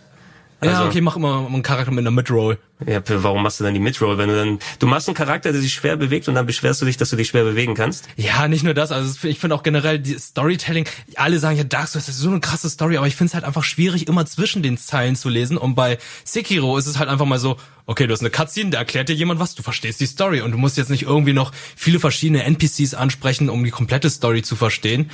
Und generell finde ich, das Kampfsystem ist bei Sekiro viel, viel besser. Also dieses Blocken und Kontern ist so befriedigend. Also wenn du diesen, diesen Counter einsetzt, wie, ich habe wieder vergessen, wie der hieß, dieser Der Mikiri der Count. Mikiri-Counter. Wenn der einmal sitzt, dann kommt dann halt so ein BAM! Und dann schlägst du zu und dann gibt's diese wuchtigen Geräusche, wo es einfach nur befriedigend ist. Also diese Wucht, die fehlt halt einfach in sehr vielen dieser Dark Souls-ähnlichen Spielen und ich finde es halt einfach bei Sekiro perfekt gemacht. Also ich, ich gehe ein bisschen mehr auf in dem Rollenspieligen eben bei den anderen Sachen, dass du da sehr variantenreich dann auch rangehen kannst an die Gegner. Du bist ja bei Sekiro bist du ja sehr eingefärcht in den Weg, den du da nehmen musst. Da musst du eben das fast schon wie so ein Rhythmus-Game spielen. Das ist quasi Guitar Hero mit ähm, hier Schnetzeln. Ja. Eigentlich gedacht, weil du dann im Rhythmus schön deine Blocks und deine Angriffe dann machen musst. Und darauf musst du dann auch wirklich Bock haben. Ich verstehe, was du meinst. Ich glaube, das äh, macht auch dann entsprechend sehr viel Spaß. Aber ich baldover lieber aus und gucke, okay, wenn ich meinen Charakter anpasse, vielleicht eine andere Waffe mache, dass ich anders daran gehe. Das war so meine Herangehensweise eher bei Bloodborne und bei äh, den Soul-Spielen, wie sie vorher gewesen ist. Und natürlich bin ich da auch ein bisschen mehr im Setting so. Wir haben auch recht viel gefühlt im feudalen Japan bekommen in letzter Zeit. Da kommt ja noch einiges. Ja. Ähm, also man, man muss schon ein bisschen Bock drauf haben. Nichtsdestotrotz, wie gesagt, das ist ein Titel, der natürlich seine Fans hat und ich denke auch mal bei vielen zu Recht dann in den Game of the Year Listen da auftaucht. Haben Simon Nils durchgespielt auf dem Sender? Sie haben es durchgespielt, ja. Okay, das ist, das ist ja schon mal was. Dann sind sie durch die Feuertaufe gegangen. So, was haben wir noch? Ah, das absolute Highlight natürlich von Fabian, Yoshi's Crafted World. Dein Goatee. Ähm, eins würde ich sagen, der schlechtesten Nintendo-Spiele dieses Jahr tatsächlich. Schade, ne? Äh, weil für jedes Spiel, was Nintendo macht, was irgendwie cool ist oder wo auch mal eine Innovation versucht wird oder was Besonderes zu machen, Yoshi's Crafted World ist das ähm, Paradebeispiel dafür, wenn sie Sachen super safe spielen und es ist einfach durch und durch so erwartbar und wenig herausfordernd und generisch und letzten Endes auch langweilig. Also man kann das durchspielen, aber es ist halt wirklich ein äh, Jump'n'Run für eine ganz junge Zielgruppe. Da ist keine einzige coole neue Idee drin. Und in jedem, habe ich wahrscheinlich schon mal irgendwo gesagt, weil es kommt mir so bekannt vor, die Formulierung. Ich glaube, in, in jedem Level von Donkey Kong Tropical Freeze zum Beispiel, egal welchem, stecken mehr Ideen drin als in einem kompletten Yoshi's Crafted World. Das ist bestenfalls ein Spiel, was sich meiner Meinung nach als Budgetspiel irgendwie als Budget-Titel eignen würde. Äh, ansonsten kann man sich das einfach klemmen. Aber sind nicht alle Yoshis Spiele seit Yoshi's Story eher Spiele für die jüngere Zielgruppe eher einfach. Ja, leider. Die sehen optisch halt immer sehr besonders aus. Das was war nicht das, aber das Wii U, das Wii U Spiel war doch gar nicht mal so ähm, unanspruchsvoll, sagen wir, ne? Woolly World war doch ganz einfach. Wie ja. hieß das? Yoshi, Yoshi's Woolly World. Ähm, ja, das hat mir aber, glaube ich, besser gefallen. Ich ja. erinnere mich, das gab es später auch nochmal für ein 3DS, ne? Das ja, genau, genau. Mit Schnuffel. Das fand ich besser. Das Crafted World war mir echt zu betulich irgendwie. Ja, die Idee mit dem mit dem Look ist mal wieder ganz nett, wie sie es umgesetzt das haben, aber bei weitem wieder dann den Anspruch rausgenommen. Deshalb bin ich auch nie wirklich richtig mit Kirby warm geworden, ne? Weil ähm, eben du dann einen kompletten Anspruch im ja, Level-Design hast. Ja, ähm, Kirby ist ähnlich gelagert bei Kirby, das Aber stimmt. bei Kirby experimentieren sie zumindest mehr mit der Marke, also mit dem Charakter dass sie in verschiedene Franchise, nicht Franchise, sondern verschiedene Genre reinpacken. Dieses Jahr gab es ja dieses Free-to-Play-Spiel. Ach so, ja. Aber das war, glaube ich, eher so ein Battle-Modus, den sie ja, von so einem anderen Spiel einfach genommen haben und als Free-to-Play angenommen angeboten haben. Ja, experiment, experimentieren tun sie. Ich weiß nicht, ob jetzt wir so schnell wieder was mit Yoshi als Hauptcharakter bekommen. Das ist jetzt so ein Teil, wo Nintendo auch mal sagen kann, bei Discounts gehen wir mal runter auf 30 Euro. Ne? Dann könnt ihr es auch mal kaufen, wenn ihr es haben wollt. Ähm, hast du im äh, März noch was gehabt, Fabian?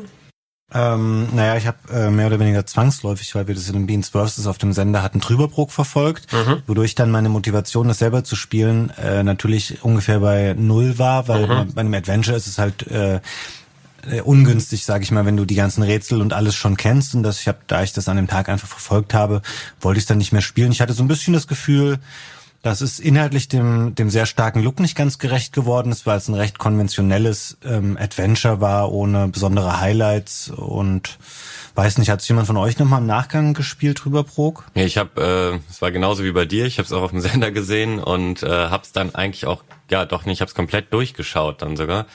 Ähm, und ich fand's aber super. Ich hätte es auch gern selber gespielt, aber wie du schon sagst, ich habe es mir ein bisschen damit versaut, weil das dann nochmal anfangen ist jetzt ja nicht so, als gäbe es da 50 verschiedene Wege, so dass man äh, da den Grund nochmal hat, das selber zu spielen. Aber ich äh, konnte mich total äh, über diese Optik erfreuen. Mir hat die wirklich sehr, sehr viel gegeben. Ich fand das unglaublich schön gemacht und die Story war jetzt nicht irgendwie weltbewegend, aber mich hat ähm, also die, die hat total für mich gepasst an, also ich mag einfach solche Sachen mit Wissenschaftlern, mit irgendwie äh, irgendwelchen, da waren ja kleinere philosophische Gags und Gedanken drin. Ähm, ich mochte diesen Hauptprotagonisten, die Vertonung war toll, also mir hat daran eine Menge gefallen. Allerdings war es jetzt kein super anspruchsvolles Adventure, was dir, beziehungsweise ähm, teilweise gab es schon Stellen, wo ja auch die Leute vor der Kamera ein bisschen gehangen haben. Und das war aber nicht, weil das irgendwie, weil man darauf so mega smart kommen konnte, sondern man, da musste man einfach ein bisschen rumprobieren und das ähm, ist dann eher, also das waren die schlechteren Teile daran, würde ich sagen. Ja, als jemand, der es dann vor der Kamera hauptsächlich gespielt hat während des äh, Events hier, sagen wir als Adventure-Fan fand ich es maximal solide. Ähm, wir hatten ja auch die Entwickler hier und das äh, Schöne daran ist, dass auch in Deutschland mal solche Projekte dann wirklich auch, äh, auch wenn sehr viel Herzblut natürlich drin sein muss, um sowas umzusetzen, aber dass du sowas machen kannst und gerade visuell fand ich es auch sehr, sehr beeindruckend. Als Adventure selber was maximal in Ordnung. Ne? Also Rätsel fand ich jetzt nicht so prall und auch mhm. die Dialoge Dialoge hätten für meinen Erachten, also es ist jetzt nicht jetzt so Double Fine Niveau oder so gewesen, wenn man die Maßstäbe ansetzen will. Das ist eher was, es hätte fast schon in die äh, Dedelic-Ecke gepasst, ne? Bei, dir, bei denen du ja auch ein bisschen so Hit and Miss hast, ne? Stimmt, ja. so eben, die machen viel, und vieles auch gut und vieles auch in Ordnung. Ne? Und so hat sich dann auch Trüberbrook so angefühlt. Ich habe es auch dann nachher nicht nochmal separat gespielt. Äh, ich weiß auch nicht, ob das dann nochmal im Nachhinein außer den ganzen Crowdfunding-Sachen irgendwie äh, irgendwelche Wellen geschlagen hat. Äh, so in der amerikanischen Adventure-Szene war es eher weniger unterwegs, soweit ich es gesehen habe. Mhm. So als Kuriosität, äh, guck mal, die Deutschen machen auch jetzt äh, was, was entsprechend cool ausschaut. Äh, wünschen würde ich es dem Team, weil das wirklich ja. auch äh, sympathische Leute waren und die auch verdient haben, dass ihre ganze Arbeit da entlohnt wird. Und vielleicht kann man ein paar Learnings mitnehmen für dann entsprechend weitere Spiele, mhm. die sie dann machen äh, werden. Wenn wir in den April gehen, es wird schon ein bisschen magerer jetzt Richtung Mitte des Jahres aus, sondern eine Handvoll Titel, über die sich auf jeden Fall zu, zu reden lohnt. Äh, Nintendo hat nochmal versucht, mit dem VR-Kit von Labo was anzustellen. Was war da? Das war so ein Stück Pappe, wo du die Switch vorne reingepackt hast als Brille, oder? Das war das VR-Kit?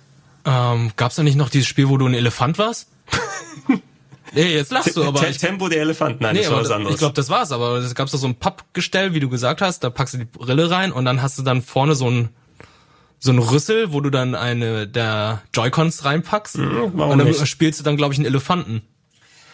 Kann ich mir sehr gut vorstellen. Das hört sich sehr nach was an, was Nintendo macht. Plus, äh, ich glaube, sie haben so bei älteren Spielen VR-Modus gemacht wie ähm, Mario Odyssey. Mario Odyssey oder Breath of the Wild, aber das war dann, du warst einfach als körperlose Kamera über dem Charakter geschwebt und konntest dich umschauen. Also irgendwie Diorama-Modus? Ne? Ja, irgendwie so. Also so soll es gewesen sein. Ich habe es jetzt nicht ausprobiert, ich weil ich weder mit Labo noch mit Nintendo VR groß was am Hut habe.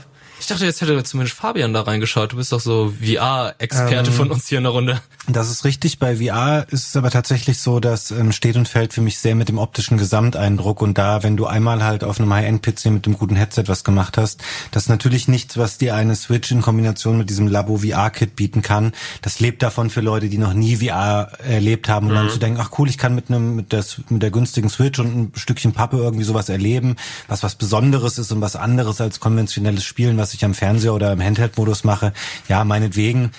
Aber ich, ja, das funktioniert für mich nicht mehr. Und ich bin auch generell, ich war auch nicht der größte Fan von Labo, weil ich einfach von diesen Sachen weg bin, die du dir erholst und du baust es zusammen und dann fliegt es immer zu Hause rum. Ich brauche keine Papp oder Plastik oder irgendwelche Gadgets mehr, die dann ähm, zu Hause die Wohnung äh, ja. vermüllen. Nintendo Labo kann man gut entsorgen. Ja, aber dann brauchst du, brauchst ich, du hast dir aus Labo einen Papierkorb gebaut, den du gleich wegschmeißen kannst. Das, das, das, das einzig Tragische, dass Labo nicht irgendwie Fuß gefasst hat, ist, dass wir mit äh, Labo mal nicht den perfekten Formatnamen haben. Ja, schade. Ja, das, wir hätten so schön was damit anstellen können. Ähm, Im April war auch der Release von Anno 1800. Da war einer der wichtigsten PC-Titel natürlich dieses Jahr. Valentin, konntest du das spielen?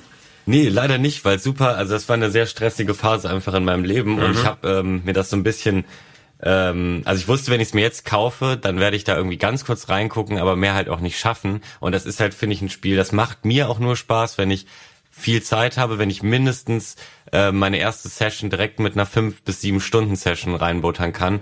Da, also, äh, Gerade bei solchen Spielen wie Anno und ähm, äh, jetzt spielen es aber zurzeit recht viele äh, Freunde von mir und fragen mich immer, hey, äh, spiel doch mal Mach mit. doch mal mit. Genau, und ich kam irgendwie das? bisher immer noch nicht dazu, aber ich habe total Lust, weil gerade äh, ich mag, mag total diese Koop, äh, äh, beziehungsweise nicht Koop, also überhaupt in einer Welt zu sein bei Anno mit, mit den Freunden und äh, über Voice irgendwie sich abzusprechen, sich entweder gegen die KI zu verbünden oder einfach auch nur gegeneinander zu spielen.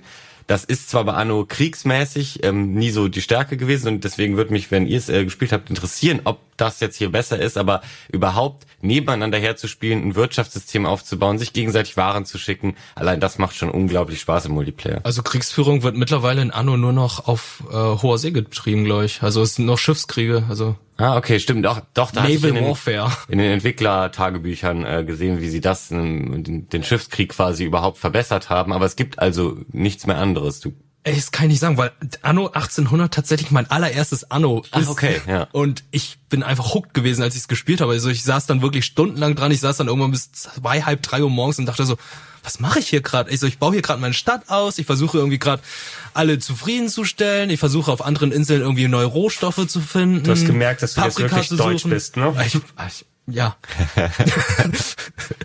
das ist Allmann the Game. Also es hat mega viel Spaß gemacht und ähm, hätte ich mehr Zeit, so wie du es gesagt hast, würde ich jetzt echt gern wieder mal Anno spielen, nachdem mhm. hast, weil ey, ich auch eigentlich. Ist, es ist ein super wunderschön, es ist wunderschön das Spiel, wie du auch die Stadtbewohner dann siehst, wenn sie sagen, ey, du hast alles richtig gemacht, hier ist eine Party, hier, wir feiern euch und äh, es sieht wunderschön aus. Es ist total detailverliebt, das stimmt. Ja, wir haben ja hier auf dem Sender auch schon einiges dazu gemacht. Also wer gerne sich da noch mal ein bisschen Stimmt, da umschauen möchte. Genau, wir hatten die Konferenz da, wir hatten auch noch mal etliche Sessions dann hier und äh, sehr schön, dass auch mal wieder ein, ein deutscher Titel so richtig ähm, überall richtig gut ankommt. Äh, wir hatten äh, auch den halboffiziellen Release von Dreams im April ist es schon gewesen, also der Bausatz von Media Molecule quasi Little Big Planet in 3D, aber sehr kräftig anscheinend. Man kann ja wohl tolle Sachen anstellen.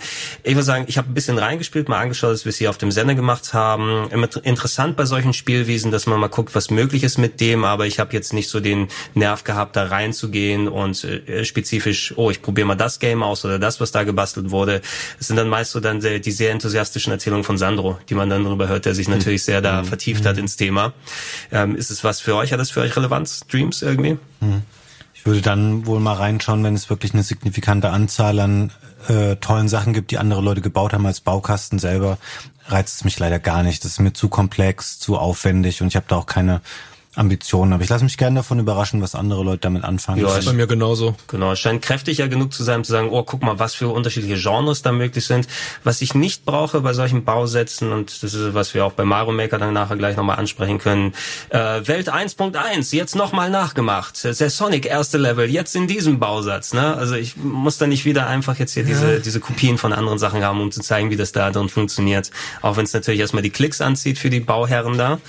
Aber so als zum Spielen ist es nicht so. Es gibt Ähm, schon einige lustige Ideen auf jeden Fall und das ist, glaube ich, auch das, ähm, wenn man sich dann die Community-Erzeugnisse runterlädt, was, was das Spiel am Ende ausmachen wird, be- beziehungsweise wofür es halt gut ist, dass der Editor schon sehr komplex ist, weil man dann die Möglichkeit hat, wirklich ähm, einen kleinen Gameplay-Mechanismus zu bauen, den es vielleicht so noch nicht gab. Ähm, und da habe ich schon ganz nette Compilations gesehen, die haben mich jetzt alle nicht vom Hocker gehauen, aber da dachte ich, okay, das ist ja schon mal cool und mehr, als ich gedacht hätte, was damit möglich ist. Und ich bin halt gespannt, wenn es jetzt im Early Access ist, ob das nur so ein technischer Early Access ist oder ob der Editor auch noch laufend erweitert wird. Da könnte Sandro jetzt bestimmt viel mehr zu sagen, ob äh, was sie da eben versprechen und wann dann letztendlich der Release ist ja, glaube ich, im März nächsten Jahres oder so.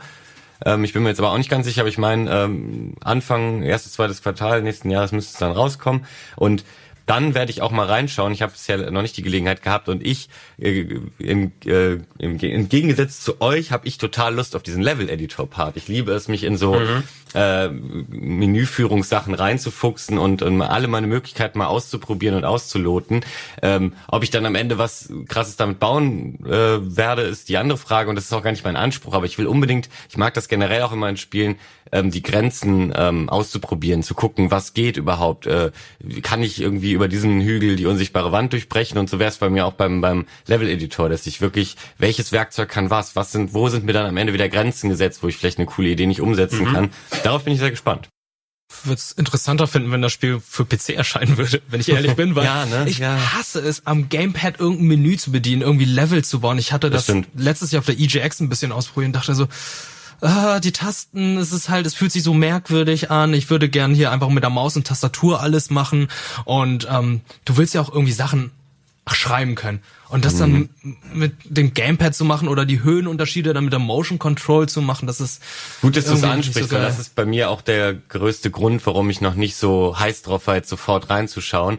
Andererseits finde ich es aber total toll, dass es sowas für die Konsole gibt, weil die Konsolenspieler ähm, das könnte jetzt mehr werden, aber hatten bisher ja nicht so viele Berührungspunkte mit, mit Mods. Und das ist so die erste Möglichkeit, sowas, was Mods leisten können, also so ein bisschen eigene Kreativität, selber vielleicht was zu erstellen, aber auch äh, ja äh, von einem Grundpaket an Assets und einem Spiel ganz viele verschiedene kleine Ideen und äh, so damit äh, ja sich da reinladen zu können. Das ist ja auf der Konsole gar nicht so am Start und Ja, deswegen finde ich es cool, dass es das für die PS4 gibt. Ich Muss glaube, ich lasst sagen. mal, die sollten zum Bauen auf jeden Fall Maus und Tastatur anschließbar machen, weil es gibt USB an der PS4, Ja. ist jetzt nicht das Problem. Ansonsten hätten die Media Molecule Leute das Spiel auch mit Controller programmieren müssen und nicht mit Maus und Tastatur. ja, damit die mal sehen, wie es ist. Und es kommt ja noch äh, die VR-Funktion, die glaube ich noch gar nicht zu sehen war.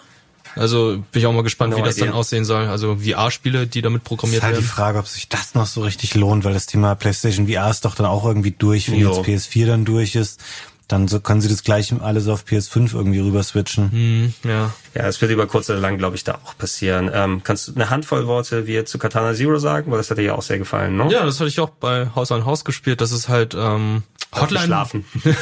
Hotline Miami nur als Sidescroller und mit einem Samurai, glaube ich, war das. Mhm. Ja, Durchgespielt. Das ist durchgespielt. Ich habe es gleich dann, wie gesagt, eine vorgegebene Zeit gespielt. Zweieinhalb Stunden waren das jetzt und es hat mir irgendwie sehr viel Spaß gemacht. Also es ist halt auch dieses Trial and Error halt. Du musst dann halt auch äh, skillmäßig im richtigen Moment äh, dein Katana einsetzen, um zu blocken oder zu parieren und ja, also ich glaube, du kannst mehr zu sagen, du hast es ja durchgespielt. Ja, also du hast es schon ganz passend beschrieben als Hotline Miami so als ähm, 2D-Sidescroller. Ähm, das trifft zum Grunde genommen hat auch eine recht äh, Eine gute Story. Das ja, wollte ich, ich überlege gerade, ob ich die jetzt als gut beschrieben hätte. Auch so ein bisschen verwirrend irgendwie, man rafft nicht genau, was los ist. So, ähm, es gibt dann immer diese Sequenzen, wie er wieder in seinem Apartment ist, dann kommt immer das Nachbarsmädchen vorbei und äh, ja, Ja, es sind auch Entscheidungen bei. Da, da war ich mir auch nicht so sicher, ob ich da jetzt einfach schnell weiterdrücken kann oder ob die Entscheidungen wichtig sind, weil Haus an Haus Stress, du willst ich einfach glaube, es schnell gibt nicht so weiterspielen. viele und ich glaube, du merkst relativ schnell, was die Auswirkungen davon dann sind. Das Ah, kann man, okay. glaube ich, recht leicht durchschauen. Es gibt nicht, äh, ich glaube, so eine große Varianz zum Ende hin gibt es dann da nicht, wie das Spiel ausgeht. Aber ja, es hat mir auch Spaß gemacht, kann man mal angucken. Ähm, ja. Ja, ähm, ebenfalls rausgekommen Model Combat 11 im April. Äh, ja, ne? Also das beste Prügelspiel dieses Jahr. Also Meist noch besser als Jump Force. besser als Jump Force. Also ganz im Ernst, ich mag es jedes Jahr, also jedes Mal, wenn ein NeverRame Spiel kommt, weil es wenn es ein Prügelspiel ist, dass da einfach eine gute Story ist. Also Injustice hatte eine gute Story, seit Mortal Kombat plus 9 plus 1 äh, gab es eine gute Story. Gibt's auch das Wort Knüppelsuppe? Dann. Nein, gibt es leider nicht, aber ich habe richtig viel Spaß gehabt und das Spiel sieht einfach wunderschön aus. Also die Charaktere, die Mimiken, wie sie die Gesichter verzerrt werden, wenn sie schmerzerfüllt irgendwie gerade ein Schwert oder ein Messer in den Bauch bekommen und so weiter. Es sieht einfach krass aus und es spielt sich halt auch sehr sehr gut. Und die ganzen Charaktere, die jetzt dazu kommen, das ist auch einfach nur Fanservice pur. Ja, gerade, also Model Combat hat sich nochmal hervorgetan, weil es eben auch so viel Singleplayer-Stuff hatte und nicht nur Mhm. Multiplayer und äh, andere Geschichten, die gerne nach vorne gepackt werden. Übrigens, äh, für die Leute, die jetzt auf Stadia darauf aus sind, dass äh, ein paar Teile funktionieren noch nicht in der Stadia-Fassung. Dieser Crypt-Modus zum Beispiel, Oh der läuft noch nicht richtig. Also den kannst du anmachen, aber das Ding äh, läuft dann ganz schlecht und stürzt dann abgefüllt. Aber ja. der Crypt ist auch wichtig, da kriegst du auch die ganzen Gear und die ganzen Einzelteile. Also es, ist, äh, zum, es kann sein, dass es mittlerweile behoben ist, wo ihr es dann hört, aber zu Beginn war es so bei Stadia, dass da auch ausgewiesen ist, hey, wenn du es jetzt kaufst, dieser Modus geht noch nicht so Finde ich richtig. aber okay, es kann nicht alles perfekt funktionieren bei Stadia. Nee, kann er nicht. Also das, dafür ist es ja auch auch nicht da. Aber könnt ihr euch gerne dann mal geben auf vielen verschiedenen Plattformen ja drauf. Ähm, ich werde auch mal eine Lanze dafür bringen. Das ist ein Titel, der gerne mal ein bisschen dann ähm, Oh, jetzt höre ich schon, den, ich, äh, der, der gern mal ein bisschen so nach hinten gestellt wird, weil es ja auch nicht der originellste gewesen ist. Aber ich habe tatsächlich sehr viel Spaß mit Days Gone gehabt auf der PlayStation 4. Hab sogar vom SteamWorld. na, SteamWorld ist ja ein nettes kleines Ding zwischendurch, aber ich glaube, wir können über Days Gone ein bisschen ausführlicher dann sprechen. Ich habe eine Stunde gespielt. Und Days Gone? Ja. Ich habe die Platinum geholt. Ich verstehe das nicht so ganz, warum. Also, ich finde es auch, dass es ein, ein gutes Spiel war, aber unter den ganzen Open-World-Spielen nach gleichem Schema ist es definitiv eher eins der nicht so starken. Und dann noch dieses, ich mag halt überhaupt nicht diesen Punkt mit Ressourcen, äh, die ähm, verbraucht werden und um, um deren Auffüllung man sich kümmern muss, wie eben zum Beispiel Benzin für so ein Motorrad. Und weiß nicht, das Spiel war auch, es ist ein bisschen ähnlich wie ähm, Crackdown 3, würde ich sagen, weil das Spiel einfach auch sehr, sehr lange in der Entwicklung war und es ist sehr häufig verschoben worden und dann kam es jetzt doch irgendwann raus. Und ja, es ist wie bei Crackdown 3, es ist halt so ein MeToo-Spiel. Da ist nichts Besonderes dran. Es ist ein, ein Setting, ein Spielkonzept.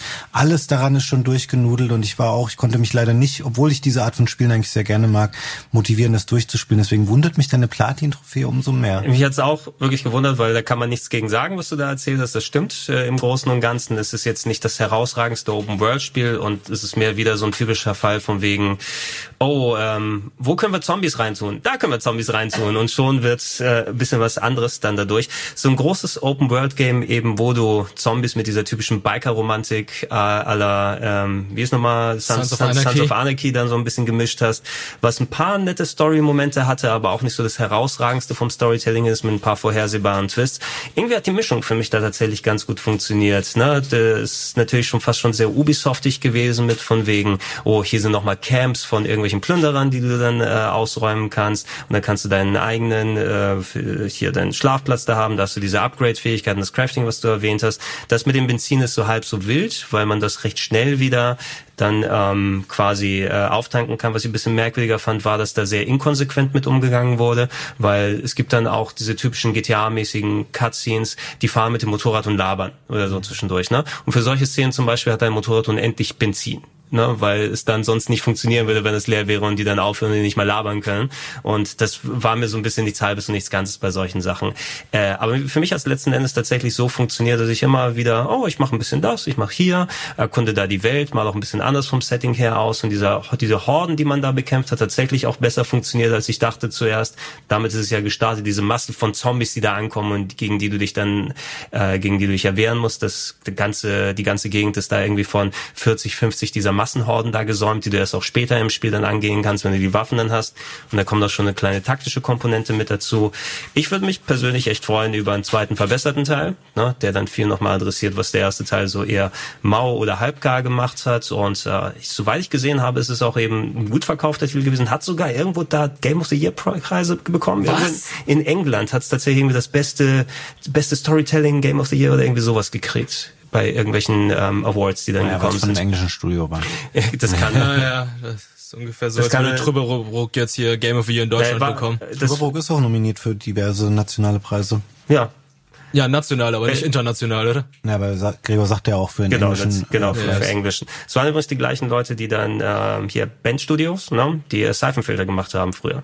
Zum Beispiel, ne? Das sind also, die sind dahin gekommen. Ich breche da gerne eine Lanze für, schaut euch an, das wird wahrscheinlich irgendwann, schätze ich mal, auch im äh, PlayStation Plus auftauchen, im nächsten Jahr oder so. Ja.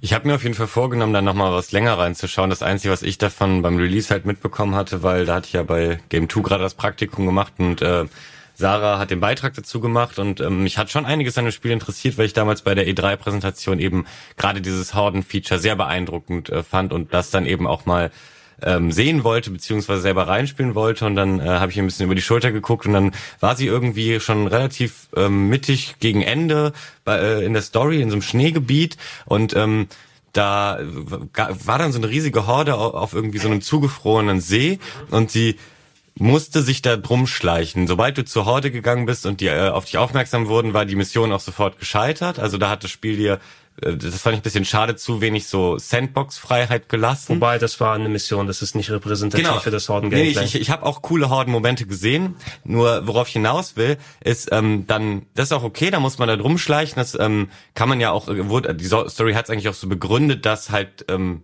wenn die jetzt auf die aufmerksam werden, hier gibt's nicht viel, den, äh, wo du eine Palette in den Weg werfen kannst oder so. Da ist es völlig okay, dass man da immer sterben würde.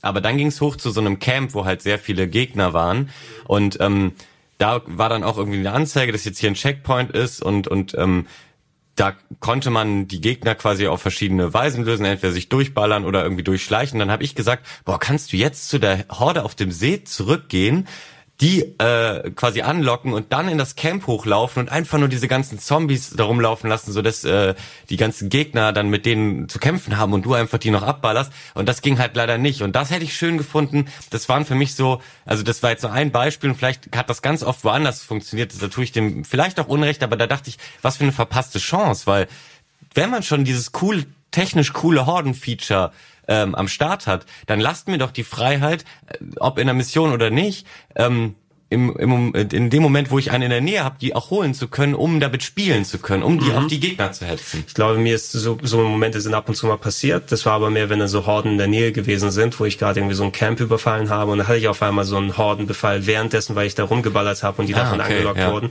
Es kann natürlich dann auch sein, dann von Basis zu Basis, weil die auch alle unter irgendwelchen KIs und, und Skripten dann laufen. Ja, Die klar. ganzen Geschichten. Da geht auf jeden Fall noch mehr und ähm, glaube, also es ist dennoch, denke ich mal, so ein halber Überraschungshit für Sony gewesen, für einen Titel, von dem man so gar nichts dann erwartet hat im Mhm. Vorfeld, der sehr generisch ausgesehen hat. Vollständigkeit halber möchte ich noch ergänzen, dass Sony Band gar kein englisches Studio ist, sondern ein amerikanisches. Das dass ich Quatsch erzählt habe. Das ist Ich Quatsch dachte, das wäre ein London-Studio, aber die sitzen in äh, Amerika. So, ja, müsst ja ach ja, die sitzen in Oregon, weil da spielt das Spiel. Die haben ja einfach ihre, ihren Backyard danach gemacht, du hast recht.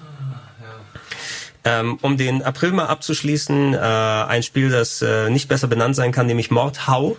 Mordo, Mordau, Mordau, ich weiß nicht, wie man es Ja, ausspricht. Mordhau genannt. Man mordet und haut die ganze Zeit. Ja, ist das, gut beschrieben. ja, das realistische, ist das Ego-Perspektive oder ist Das ist Ego-Perspektive, eine ne? Ego-Perspektive. Ja, wo man realistisch mit dem Schwert andere Leute kaputt hackt. Spielen das Leute immer noch? Ich hatte das Gefühl, das ist so kurzzeitig mal aufgeflammt. Ich habe keine Ahnung, ich glaube, das ist nur kurzzeitig aufgeflammt. Ich weiß halt auch, das Besondere daran war irgendwann, dass in jedem Team ein Bade oder mehreren Ja, Baden stimmt. spielen konnten und die dann halt irgendwelche Tracks gespielt haben, die es dann halt auf dem Real Das Life gab. genervt hat auch, ne? Ja. Irgendwann. Also es war vielleicht am Anfang ganz lustig, wenn da irgendein Bade kam, der dann äh, das Pokémon Battle Theme spielt, aber ja, war dann nervig, wenn überall dann irgendwo ein Bade war, niemand mehr irgendwie die Objectives Dann eingenommen war hat. der, dann war der Ich habe Gag das selber vorbei. einmal erlebt. Ich wollte das Match auch ernsthaft spielen und plötzlich waren einfach drei Baden um mich rum und ich konnte einfach nicht den Kampf ausüben, den Okay, ich ich ausüben bin bereit. Kleingeld, Ich will- Kleingeld. Ich will der allerbeste sein. Aber ich muss sagen, ähm, ich hatte, habe so ein paar Stunden gespielt und ähm, wird vielleicht auch noch mal reingucken mit Freunden. Ich fand, das hat alles äh, ganz gut funktioniert, dieses dieses Kampffeature. Also ähm, mich hat das doch überrascht und begeistert, weil also vielleicht hatten es manche schon auf dem Schirm. Für mich kam es ziemlich aus dem Nichts und äh, ich hatte auf jeden Fall damit meinen Spaß. Lass uns auch mal zum Mai rübergehen und eins meiner absoluten Highlights dieses Jahr, auch mit ein bisschen Abstand jetzt hier, weil es mir damals sehr viel Spaß gemacht hat, war A Plague Tale Innocence. Eine Ja, kleine absolut, Überraschung, die eben gekommen ist von dem ähm, kleinen französischen Studio, das vorher hauptsächlich Portierungen gemacht hat äh, für andere Filme, Asobo Studios, will ich jetzt sagen. Ähm, und äh, ich habe es auf dem PC gespielt und ich meine rein so, okay, du hast im Grunde ein Stealth-Action-Spiel, was äh, so zu der Zeit der großen äh, Plagen des Mittelalters gespielt hat, mit so ein bisschen übernatürlichen Elementen und eben das ganz Besondere, diese großen Rattenplagen, die da überall zu sehen sind. Äh, und es war einfach wirklich ein schönes, kleines Action-Adventure, wo ein paar Elemente nicht zu 1000 Prozent immer so zusammengekommen sind, gerade was so die KI und Steuerungssachen da angegeben hat. Aber ich finde, ähm, es war sehr innovativ in vielen Punkten. Du hast schön einfallsreich mit der Umgebung, mit den einzelnen Elementen arbeiten können. Und auch die Story und die Charakter das Charakterdesign hat mich dran gehalten. Also für mich eines der, der auf jeden Fall schönsten Spielerlebnisse dieses Jahr. Und es war ähm, teilweise erstaunlich wenig limitiert in seiner in seinen Spielmechanismen, weil oft ist ja so, gerade wenn du halt Kinder spielst und es ist so ein typisches Schleichspiel, dann weißt du, okay, ich bin entdeckt und dann ähm, dann ist das Spiel halt quasi gelaufen, dann wird der Spielstand neu geladen, weil ich die Situation nicht mehr bewältigen kann. Hier ist es aber zum einen so, dass du ja auch äh, Fähigkeiten bekommst später, um dich zu verteidigen, um aktiv auch anzugreifen, was schon mal erstaunlich ist, weil man eben Charaktere spielt, die nicht so äh, wie sagt man denn, die nicht so viel eigene Kraft normalerweise mitbringen, um sich jetzt gegen, gegen Soldaten mit oder äh, Ritter mit Schwertern behaupten zu können. Und es gab ja manchmal auch Situationen, wenn du entdeckt wurdest, konntest du darauf ja auch noch reagieren und sagen, okay, ich kann noch versuchen, mit der Steinschleuder mich irgendwo zu verteidigen. Und es hat eine gewisse Dynamik gehabt in einem, in einem Genre, was eigentlich sehr oft ein recht enges Korsett hat an Ja. Möglichkeiten. Ja, plus, wie du schon sagtest, Story sehr schön, Charaktere sehr sympathisch, ähm, ungewöhnliches Setting. Also das ist ein Spiel, was auf jeden Fall äh, einen Blick verdient hat. Total. Unterschreibe ich auch zu 100 Prozent, was ihr gerade gesagt habt. Und häufig ist es ja, also im Prinzip ist das ja eine riesige Companion-Mission und die können ja auch schnell nervig werden. Ähm, ich äh, ja kenne selber viele, die gerade auch Kinder in Spielen schnell nervig finden. Und deswegen fand ich es aber auch super gelöst, dass ähm, es dieses Abstellfeature für Hugo gab, also dass man nicht irgendwo parken konnte. Bleib mal stehen hier. Ja, ich habe da auch ein bisschen mit rumexperimentiert und ihn einfach mal, man hatte ja diese ähm, Fackel dabei und dann hat, hat sich ja dieser Rattenkreis gebildet und ihn abzustellen und dann mit dem Licht wegzugehen. Bisschen makaber, aber ich wollte wissen, mal gucken, ob's passt. Ich wollte gucken, wie reagiert das Spiel da drauf und es war halt einfach nur schrecklich. Ich habe das auch nicht häufig gemacht, ähm, aber Nur zehnmal. äh, ich finde alles äh, Achievement unlocked.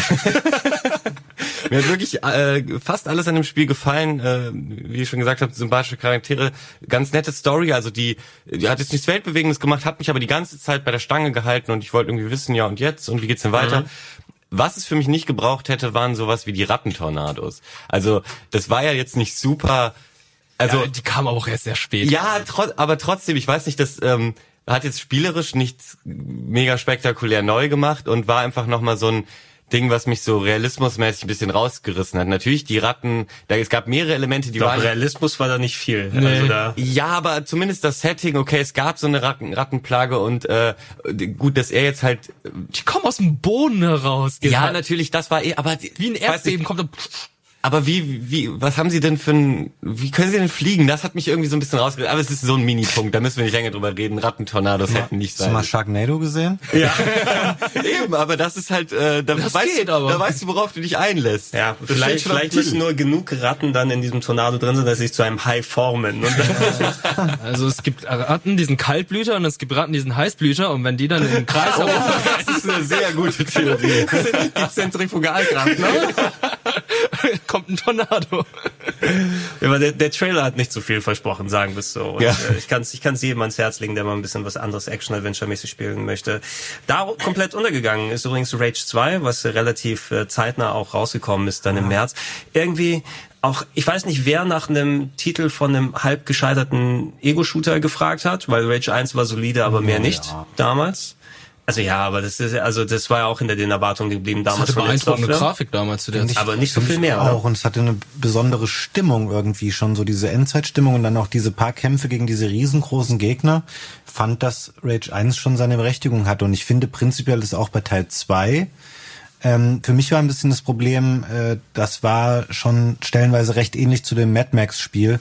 Mhm. Und in dem habe ich mich seinerzeit ein bisschen überspielt. Das habe ich so ähnlich wie du bei Days Gone ohne mhm. erkenn erkenntlichen Grund sehr, sehr ausgiebig gespielt und sehr viel gemacht da drin und die ganze Karte abgeklappert.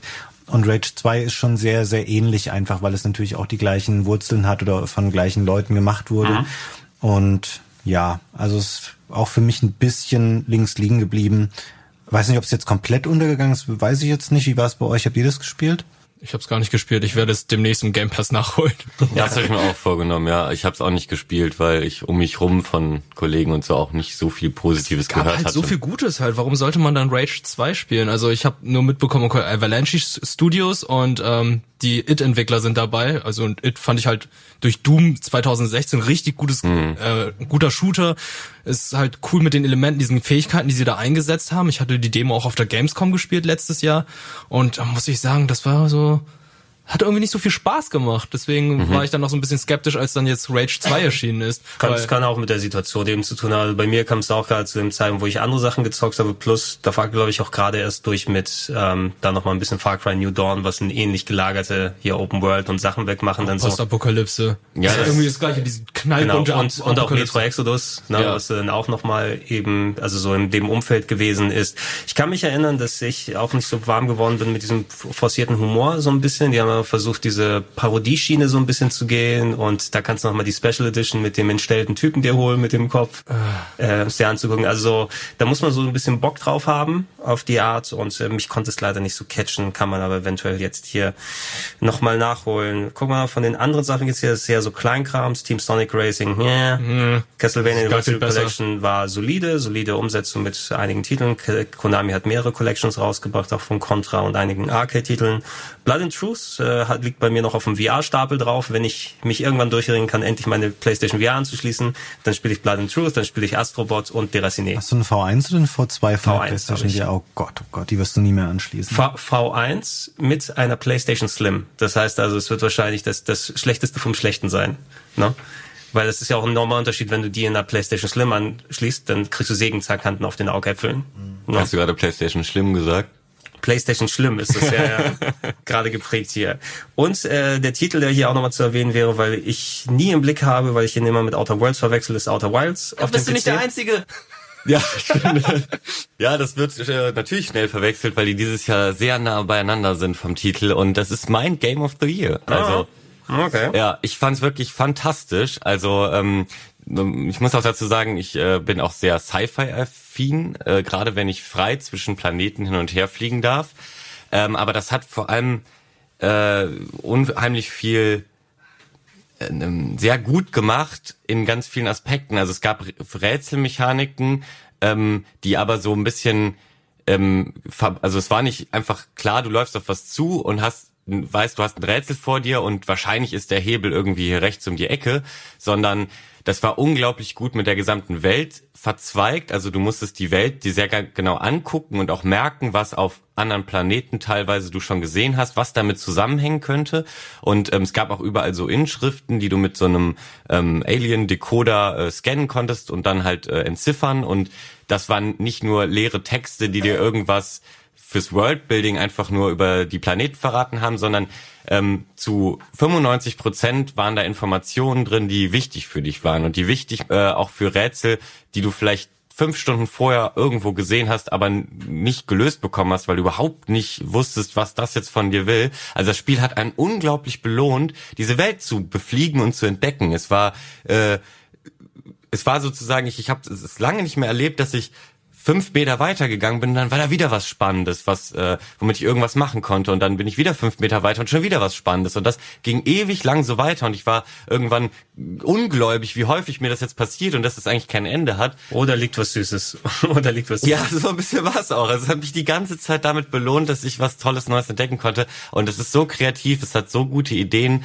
Das sind äh, es gibt größere Planeten, es gibt aber auch super kleine Planeten, so wer ähm, der kleine Prinz kennt, da der kann ja auch auf manchen Planeten irgendwie in, in 30 Sekunden ist er einmal um den kleinen Planeten gelaufen. Dementsprechend, das geht auch bei kleinen Monden äh, in Outer Wilds und du das sieht dann halt auch einfach alles super putzig aus, weil du diese extrem starke Krümmung siehst und richtig, ähm, wenn du losläufst, als würde sich eine Kugel unter dir drehen. Kannst du so schnell laufen, dass du dich selbst sehen kannst beim Laufen? Nee, leider nicht. Das wäre natürlich ja, nee, man, nee, das geht nicht. Ich habe solche Sachen aber probiert. Kommt im, kommt im DLC. Für mich sah es vom Trailer her so aus wie ein, ähm, ist natürlich gameplay-technisch wahrscheinlich komplett anders, aber ein No Man's Sky mit Inhalt oder so, würde ich sagen. Ich, auch ich, ich wollte den Inhalt eigentlich auch fast schon ziehen gerade, aber ich wollte No Man's Sky nicht beleidigen, weil ähm, ja, es soll ja, es soll ja mittlerweile gut Genau, durch die sein, letzten ne? Updates äh, finde ich No Man's Sky äh, hat hat echt was aus sich gemacht. Deswegen, aber ja, es stimmt schon. Du hast ja immer noch bei No Man's Sky riesige Planeten, die einfach teilweise wirklich mega leer sind und eben durch die prozedurale Generierung nicht im Detail ausgestaltet sind. Und das hast du bei Outer Wilds halt überhaupt nicht. Da ist, wie gesagt, jeder Flag handgebaut und auch ähm, durchdacht und auch nicht nur eine Skulptur hingestellt, weil die cool aussieht, sondern die hat immer irgendeinen Grund oder äh, hängt mit dieser Geschichte der Welt zusammen. Und ich weiß nicht, wie man bei so einer Jahresabschluss-Podcast-Liste, äh, wie wir da mit Spoilern umgehen. Ähm, ich will jetzt nicht das Ende. Das glaube ich auch noch spielen. Ja, ich, ich will es auch noch spielen. Ich würde contentmäßig würde ich so vielleicht. schön beschrieben jetzt. Ja. ja. Du hast, das hast gestern schon im Game Talk geschafft. Du hast es schmackhaft gemacht. Jahre auch davon zu überzeugen. Genau, weil es gibt, und dann sage ich es jetzt nicht, etwas, das kommt schon ähm, circa nach 20 Minuten. Ähm, das geht ja fix. Ja, eben das, deswegen, aber das ist ein. So ein Halbspoiler. Es, ja, genau, das ist jetzt ein Halbspoiler, aber es ist ein, ein schöner Twist, der das Game nämlich nochmal total bereichert, der das äh, auch unique macht und nicht einfach irgendein Rätselgame, wo man viel entdecken kann, sondern das ist nochmal was eigenes, was es so noch nicht gab. Würde ich gerne länger im Detail drüber sprechen, aber vielleicht kann man ja in dem Jahr nochmal, wenn es dann alle gespielt haben, äh, darauf nochmal eingehen. Ja, wir machen das große, im, im Dienstag wird es dann nochmal stattfinden, da können wir uns alle dann drüber auslassen. Ähm, dann lass uns für diesen Cast nochmal ein bisschen auf den Juni eingehen. Da gibt es eine Handvoll Sachen, über die sich auch wirklich lohnt zu reden. Ich würde nochmal reinschmeißen, ich habe aber Persona Q2, New Cinema Labyrinth für den 3 3DS reingepackt, weil es glaube ich das letzte 3DS Retail Game, was ich bei mir daheim stehen habe. Im Juni 2019 ist tatsächlich noch ein 3DS Game zum Kaufen rausgekommen und nicht nur als Download. Ähm, und auch eine Besonderheit, Borderlands 2 DLC nach zehn Jahren oder wie lange? Ja, ja zehn Jahre sind es, glaube ich, nicht. Aber ja. die haben das gut gemacht, so ein bisschen den Hype wieder anzufachen auf Borderlands 3, indem sie die Leute nochmal zurückgeholt haben durch diese, äh, da gab es ja auch diese Remastered Collections äh, von Teil 1 und 2, glaube ich. Ne? Ja, die Handsome Collection, würde ich ja, sagen. Ja, weiß jetzt nicht mehr genau. Und dann eben noch ein DLC äh, für Borderlands 2 rausgehauen, ähm, Commander Lilith und der Kampf um Sanctuary. Habe jetzt nicht gespielt. Hat von euch jemand gezockt? Nee.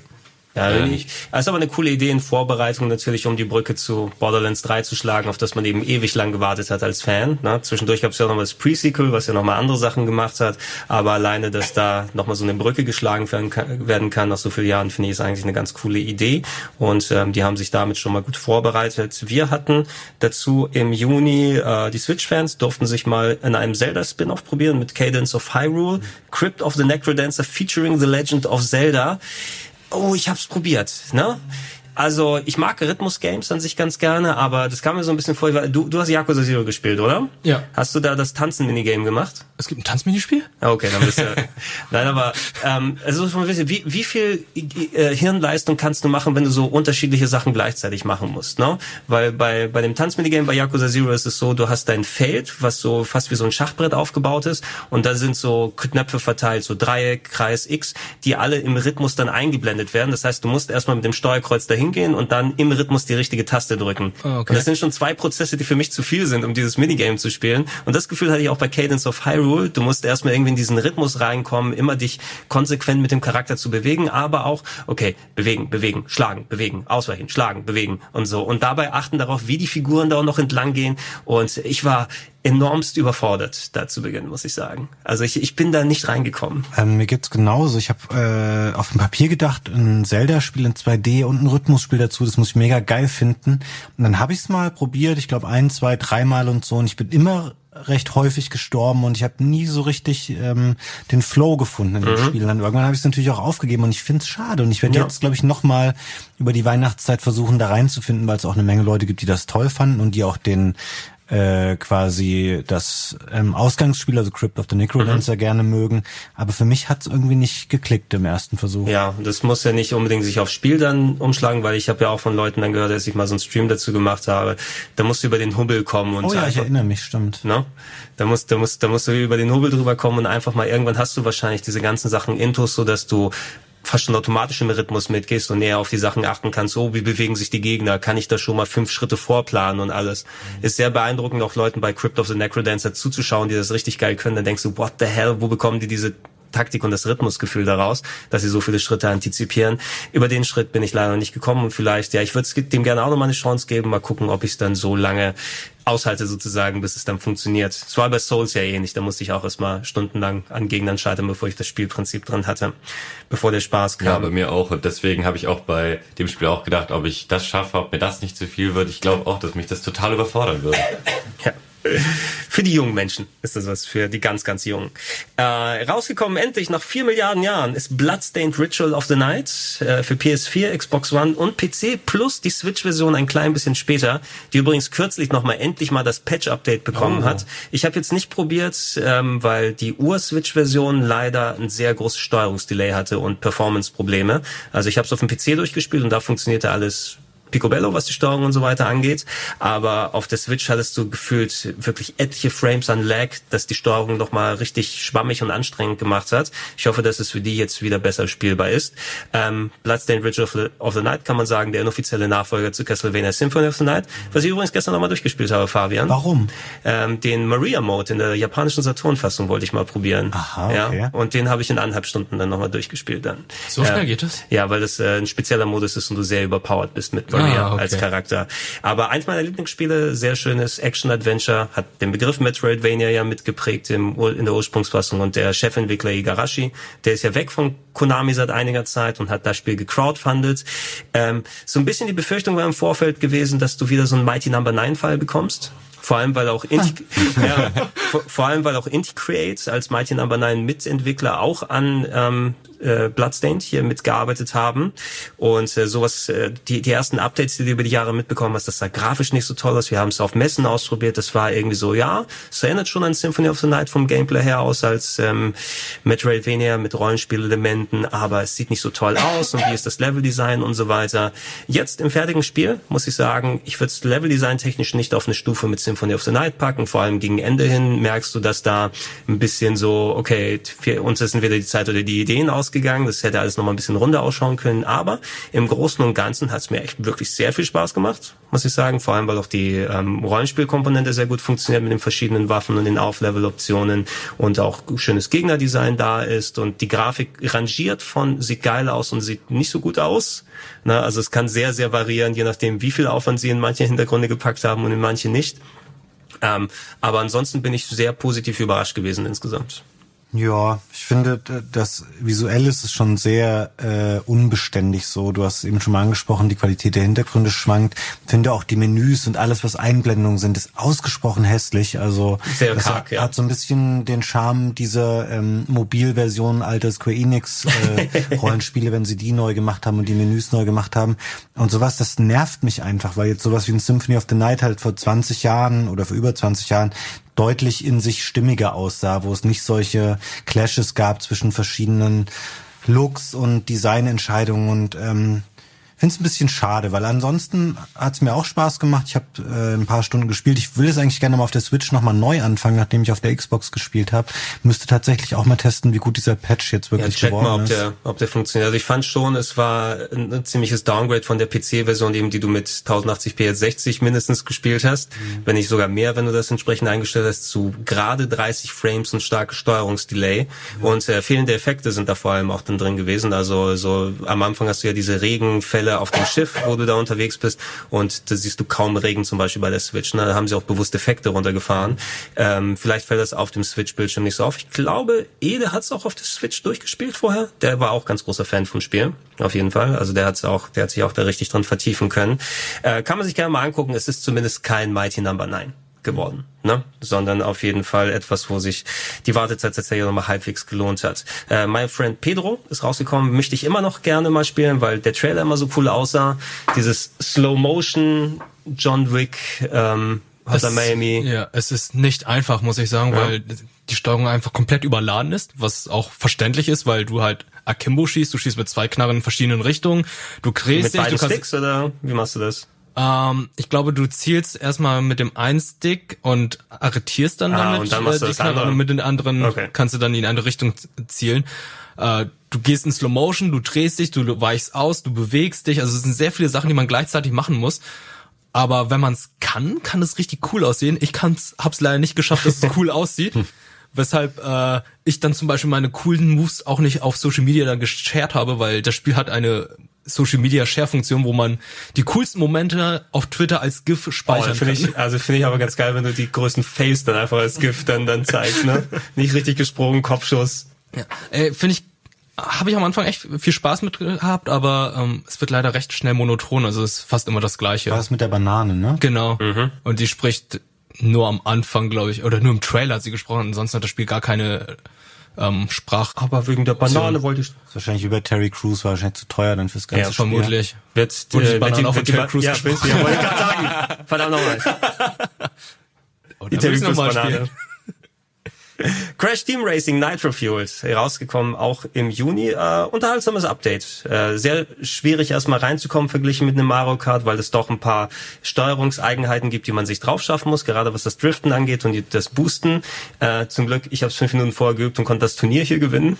Ja, von denen natürlich die Anwesenden nicht ne? dabei gewesen sind. Ja, keiner von uns war dabei. Ich möchte das jetzt nochmal erwähnen. Äh, Budi hat sich aber ganz gut rein äh, fuchteln ja, können. Budi geholt und alle anderen einarmigen und Nichtspieler, die du in der Firma gefunden hast. es war, ich sage mal so, es waren wahrscheinlich alle angefragt, die hätten dabei sein können. Dann für war halt Abend. nicht die Mario Maker Challenge. Was? War halt nicht Mario Maker. Wieso, da war Gregor auch deutlich schlechter als ich. Oder worauf wolltest du jetzt Irgendwo hinaus? Ilias. Dass er da gewonnen Ach so, du meinst du das mit Ilias. Ja, ja, stimmt. Ja gut, Gregor gegen Ilias. oh, yeah. Ilias hört das eh nicht. Also passt das schon. Ähm, aber aber der der Port selber oder die das Remake ähm, sah ganz gut aus eben äh, und man muss Bock drauf gehabt haben, mal ein bisschen was mehr äh, im Kart-Segment haben zu wollen. Kommt bestimmt nicht an Gar Garfield Furious Karting heran.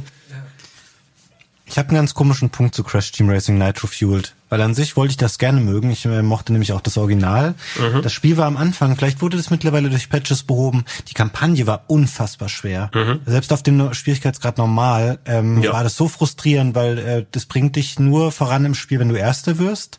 Und ähm, es hat einen ganz starken Gummibandeffekt, das Spiel.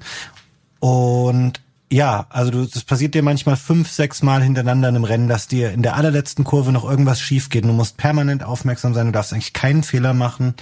Ähm, also für so ein Spiel, was eigentlich ja eher auch ein Funracer sein soll, der für eine möglichst breite Masse an Spielern zu bewältigen sein sollte, haben sie da irgendwas vergeigt, was den Schwierigkeitsgrad angeht. Zwar selbst für mich, der da echt super viel Zeit dann reingesteckt hat, fand ich es anstrengend. Ja, es ist, es ist auf jeden Fall sehr, sehr hoch vom Schwierigkeitsgrad. Ich weiß nicht, ob das korrigiert wurde. Du kannst noch mal eine Stufe runtergehen, aber spielst du es dann überhaupt auch richtig, ne, wenn du das dann auf easy dann da, machst? Der, der, der Gap, oder wie sagt man, die Gap, die Lücke ist viel zu groß zwischen den beiden Schwierigkeitsgraden. Ja. Auf easy ist sämtliche Herausforderungen weg dann. Genau, und auf normal, da musst du schon perfekt boosten und driften und hoffen, dass das Gummibanden dir nicht negativ dann so einen Strich durch die Rechnung macht wie bei anderen Spielen. Da kannst du ja so geil fahren, wie du willst. Und in der letzten Kurve einen Fehler gemacht, pfiuh, ja. dran vorbei. Das nervt dann auch ohne Ende. Ähm, ich habe es mehr im Multiplayer dann natürlich gespielt, dann hier und nur die ersten paar Welten im Singleplayer gemacht, aber da kann ich absolut äh, Fabians äh, Ausführungen unterstreichen, was es angeht. Äh, eine Handvoll Worte zu Judgment, ein weiteres der Yakuza Spin-offs gekommen. Ich darf nicht zu lange drüber reden, sonst wird auch dieses Format abgesetzt.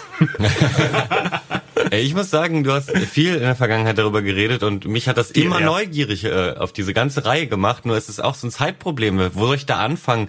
und so weiter. Und beim Judgment äh, Trailer war ich auch total hooked. Ich hatte mhm. so Lust auf dieses Spiel. Also ich will, ich will es auf jeden Fall mal reinwerfen und da reinspielen.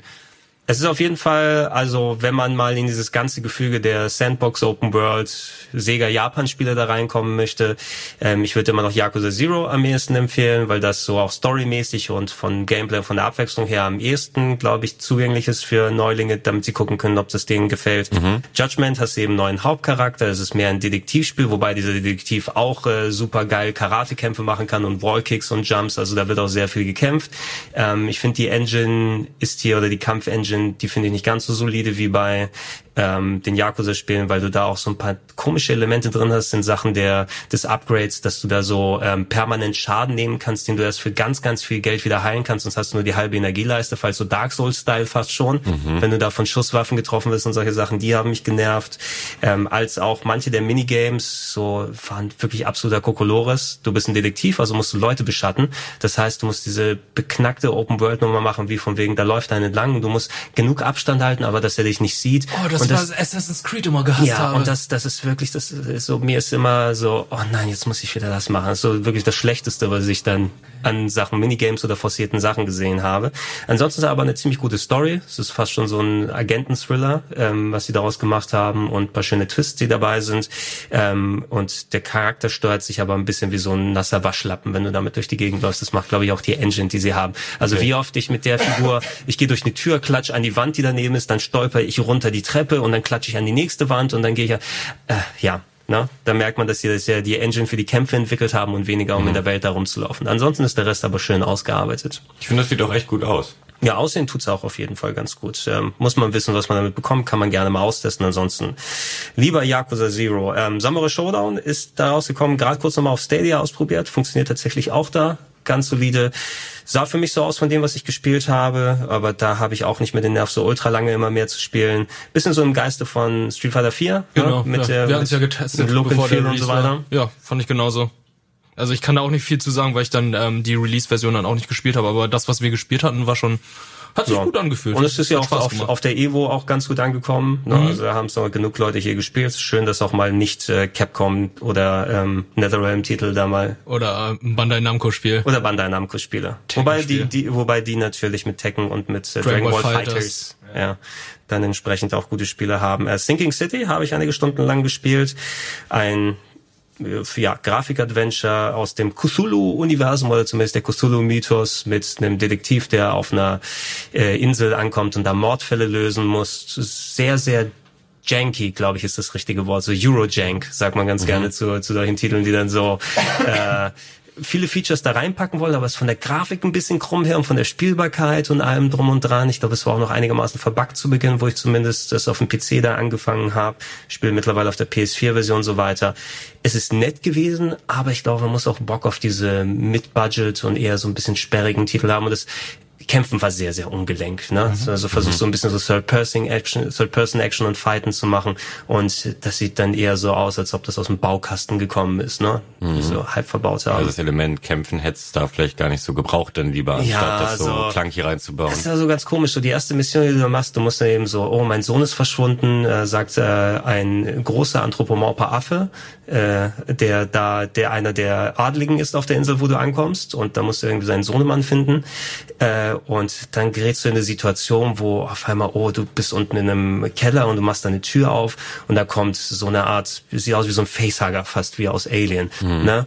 Und das sieht eben so aus, also das habe ich in Half-Life 1 besser gesehen, muss ich sagen, so von den Animationen und von den anderen Sachen. Also sehr, überhaupt nicht scary und alles. Also manche Sachen, da musst du über deinen eigenen Schatten springen. Es hat so komische Elemente mit diesem Sanity-Stuff, äh, wo du dann ähm, äh, dich die Umgebung verrückt machst, wenn du zum Beispiel so einen Mord siehst, ne? Oder irgendwo da ist eine Leiche auf einmal, oh, mein Gemütszustand, der geht runter. Und dann sehe ich Halluzinationen und dann tauchen irgendwelche Bilder von hängenden Leuten auf, äh, mhm. äh, die über die Grafik gelegt werden. So ein bisschen künstlich alles aufgebaut. Hast du später die Switch-Version mal gesehen davon? Äh, ja, ich habe sie kurz mal, also ich habe sie jetzt nicht mehr so im Kopf, um genau den Vergleich zu haben. Ich glaube, sie hat einigermaßen funktioniert, aber jetzt nicht so in dem Maße, wo ich sagen, also typisch wie bei vielen Switch-Ports. Ne? Zuletzt auch nochmal äh, Vampire ausprobiert, kurz mhm. dafür ist so, die kriegen das schon ganz solide hin, aber natürlich musst du mit sehr vielen Einschränkungen da kämpfen, ne? was ja. die Framerate und andere Sachen angeht. Aber das würde ich gerne noch mal ein bisschen weiter ausprobieren auf der Switch. Zumindest ich habe es eher auf der PS4 jetzt hier gespielt mhm. in den meisten Sachen. Aber die äh, Story und die Dialoge, was ja eigentlich finde ich die eigentliche Stärke von so einem Spiel sein sollten, haben, hat dich das denn wenigstens so ein bisschen mehr mm. überzeugt? Es ging. Ne? Also ist auch nichts, noch nie, äh, da war nichts, was ich noch nie gesehen habe. Ne? Also mhm. mittlerweile ist ja auch so Cthulhu-Mythos und das Unaussprechliche und wie du das alles nennen willst, das will sie auch sehr ordinär an, muss ich sagen. Ja. Es ist nicht so, oh, jetzt ist wieder was Spannendes und so weiter. Es hat ein paar nette so Ideen von der Bildsprache her gehabt in den ersten paar Stunden, wo ich es mhm. gezockt habe. Und auch die Stadt an sich, die immer weiter verfällt, hat mich fast schon auch an, an Pathologic erinnert, was ich später im Jahr mal gespielt habe hier auf dem Sender, was ja noch so ein sehr, sehr abgedrehtes und Low-Budget-Horror-Game ist. Mhm. Ähm, so in der Form, ähm, aber so richtig hooken konnte es mich nicht. Na, und es lässt dir übrigens sehr, sehr wenig Hinweise auf deine Detektivarbeit. Also du hast zwar eine Map, aber du musst dann Dokumente lesen und daraus erraten, in welche Ecke der Stadt ungefähr der nächste Plotpunkt sein kann und selber die Karte markieren und mhm. dahin gehen. Für so Detektivarbeit ist es, glaube ich, ganz cool, aber wenn du so da spielst und nicht wirklich ellenlang Dokumente lesen möchtest und dann selber Sachen zusammenreimen, wo du eventuell auch eine halbe Stunde in die falsche Richtung dann läufst, um in der Stadt was zu suchen, weniger geeignet für die Leute. Mhm. Aber das war, hatte ich auch in mehreren Reviews gelesen und das hat, war für mich zum Beispiel eher ein positiver Punkt, wo, weswegen ich dann dachte, oh, das, vielleicht gucke ich da nochmal rein, weil ähm, viele empfohlen haben, wirklich im besten Fall handschriftliche Notizen sich noch zu machen, äh, um irgendwie sich die, die Kerninfos aus den Dokumenten zu ziehen. Und ich finde es immer schwierig, wenn man wirklich einen Detektiv spielt, hat man ja häufig diese ja, Detektiv-Views irgendwie als Unterstützung oder überhaupt sehr viel nimmt ihr das Spiel ab und verkauft ihr nur, okay, der, ist ein cooler Detektiv, mhm. du aber nicht. Und das verlangt dann zumindest von dir ein bisschen ähm, auch sehr aufmerksam zu sein, dir eben gegebenenfalls Notizen zu machen. Und ist nicht jedermanns Ding, aber ich glaube, ich fände das ganz spannend. Kommt eben aus der Ecke, das meine die Frogwares-Leute, die die ganzen Sherlock Holmes-Sachen gemacht haben. Ne? Und wenn man die, glaube ich, kennt, ich habe die auch nur sehr, sehr kurz gesehen mal, ähm, ist es wahrscheinlich eher was für die Leute gedacht, die eher diese Art von Detektivspiel mhm. mögen. Ne? Wenn man sich ich fand die Sherlock Holmes-Spiele davor auch ziemlich gut von denen. Ja, also deswegen. dann kann man sich da gerne mal ausprobieren. Und äh, eins der Highlights dieses Jahr muss man auf jeden Fall sagen, weil es, äh, ich glaube, wir spielen es aktuell nicht mehr so viel, aber es sind auch gerade, wo wir es aufnehmen, nochmal neue Updates gekommen. Das Master Schwert ist nämlich jetzt drin in Super Mario Maker 2 äh, finde ich vom, also von der Idee her natürlich, ich mochte das erste Super Mario Maker sehr gerne. Was ich hier schade finde, ist, dass das Bauen nicht mehr so easy ist, da du nicht mehr den separaten Touchscreen hast, sondern entweder das irgendwie per Finger machen musst und nicht gleichzeitig das Ergebnis auf dem Bildschirm siehst. Also, dass diese Komponente weg ist durch das Switch selber bauen oder du das mit Controller am Fernseher machen musst, weil die Switch dann ja drin steckt im Adapter. Also ist das ein bisschen so ähm, schwieriger ist da drin zu bauen. Aber sowohl das Bauen als auch das Spielen hat mir bei Mario Maker 2 echt viel Spaß gemacht gemacht. Ja, auch ein toller Singleplayer mit dabei, der ja. echt ein paar Stunden äh, viel Spaß gemacht hat, viele kreative, coole Ideen drin. Auch da würde zutreffen, dass in jedem dieser Level aus dem Story-Modus mehr gute Ideen drin stecken als in Yoshi's Crafted World. Mhm. Ähm, ja, ist ein tolles, tolles äh, Switch-Spiel dieses Jahr gewesen. Ja, ich kann nur Sternfuchs weiterempfehlen. Stern, ja, Sternfuchs ist ein sehr guter Level, habe oh, ich das gehört. war der, den du gebaut hattest, ne? Ich, sogar, ich glaube, Completion Rate von irgendwie 1,4 Prozent oder so. Aber also, wie, wie, wie viele schöne Nachrichten ich auch für Leuten da gekriegt habe. Das war toll. Ich kann mich noch daran erinnern, wie du äh, in der Redaktion versucht hast, das Level zu schaffen. Hast du da bessere Todesdrohungen bekommen oder bei Kingdom Hearts dann? Nee, bei Kingdom Hearts tatsächlich. Okay. Also hier ah, ist es so ein bisschen äh, auch, also die Leute, die es geschafft haben, die haben da auch positive Sachen hinterlassen. Ne? Das ist so die Herausforderung. Man muss aber auch sagen, ich glaub, Nintendo filtert. also ganz im Ernst, ja das ist die große Mega-Challenge gewesen, die Elias und ich gemacht haben. Ne? Das heißt, also, wir bauen uns Level, um zu sehen, ob der andere den Level schaffen kann. Ne? Das ist ein Level, den kann ich auch zu 100% durchspielen jedes Mal. Das ist kein Problem, aber natürlich muss ich erstmal durcharbeiten. Während Elias jetzt anfängt und bei sich dann irgendwie Kunst macht von der verlassenen Fabrik, ne, die eine Story dann noch irgendwie Dark Souls-Style erzählt, dann mache ich dem noch ein Level, den er nicht spielen kann, wenn er nicht gut ist. Das ist doch logisch. Aber gut, das ist auf einem anderen Blatt äh, geschrieben. Da werden wir uns aber noch gerne bei Zeiten mal austoben. Ähm, bevor wir dich äh, äh, hier rauslassen, Valentin, ähm, ist natürlich Sachen, die nochmal später erschienen sind, aber ich würde gerne von dir nochmal eine Handvoll Worte zu äh, WoW Classic hören. Oh ja, äh, WoW Classic habe ich genau bis Level 30 gespielt und das aber auch nicht äh, mega durchgerusht, sondern ich glaube, ich habe dafür das so ganz easy über zweieinhalb Monate hinweg immer mal zwischendurch. Also eigentlich so, wie man WoW Classic nicht spielen sollte und auch nicht kann, weil jetzt bei ab 30 zieht es sich dann noch mal so mehr, was ich nicht falsch finde, aber was nur Spaß macht, wenn man auch die Zeit dafür hat und dranbleiben kann. Aber bei mir hat dieses Nostalgie-Ding halt komplett funktioniert, weil ich damals eben ähm, kurz nach Release äh, eben ja das das Originalspiel ohne Add-ons gespielt habe und mich da, äh, wie alt war ich da, irgendwie so 14 rum und ähm, 14 war ich nicht, als es rausgekommen ist.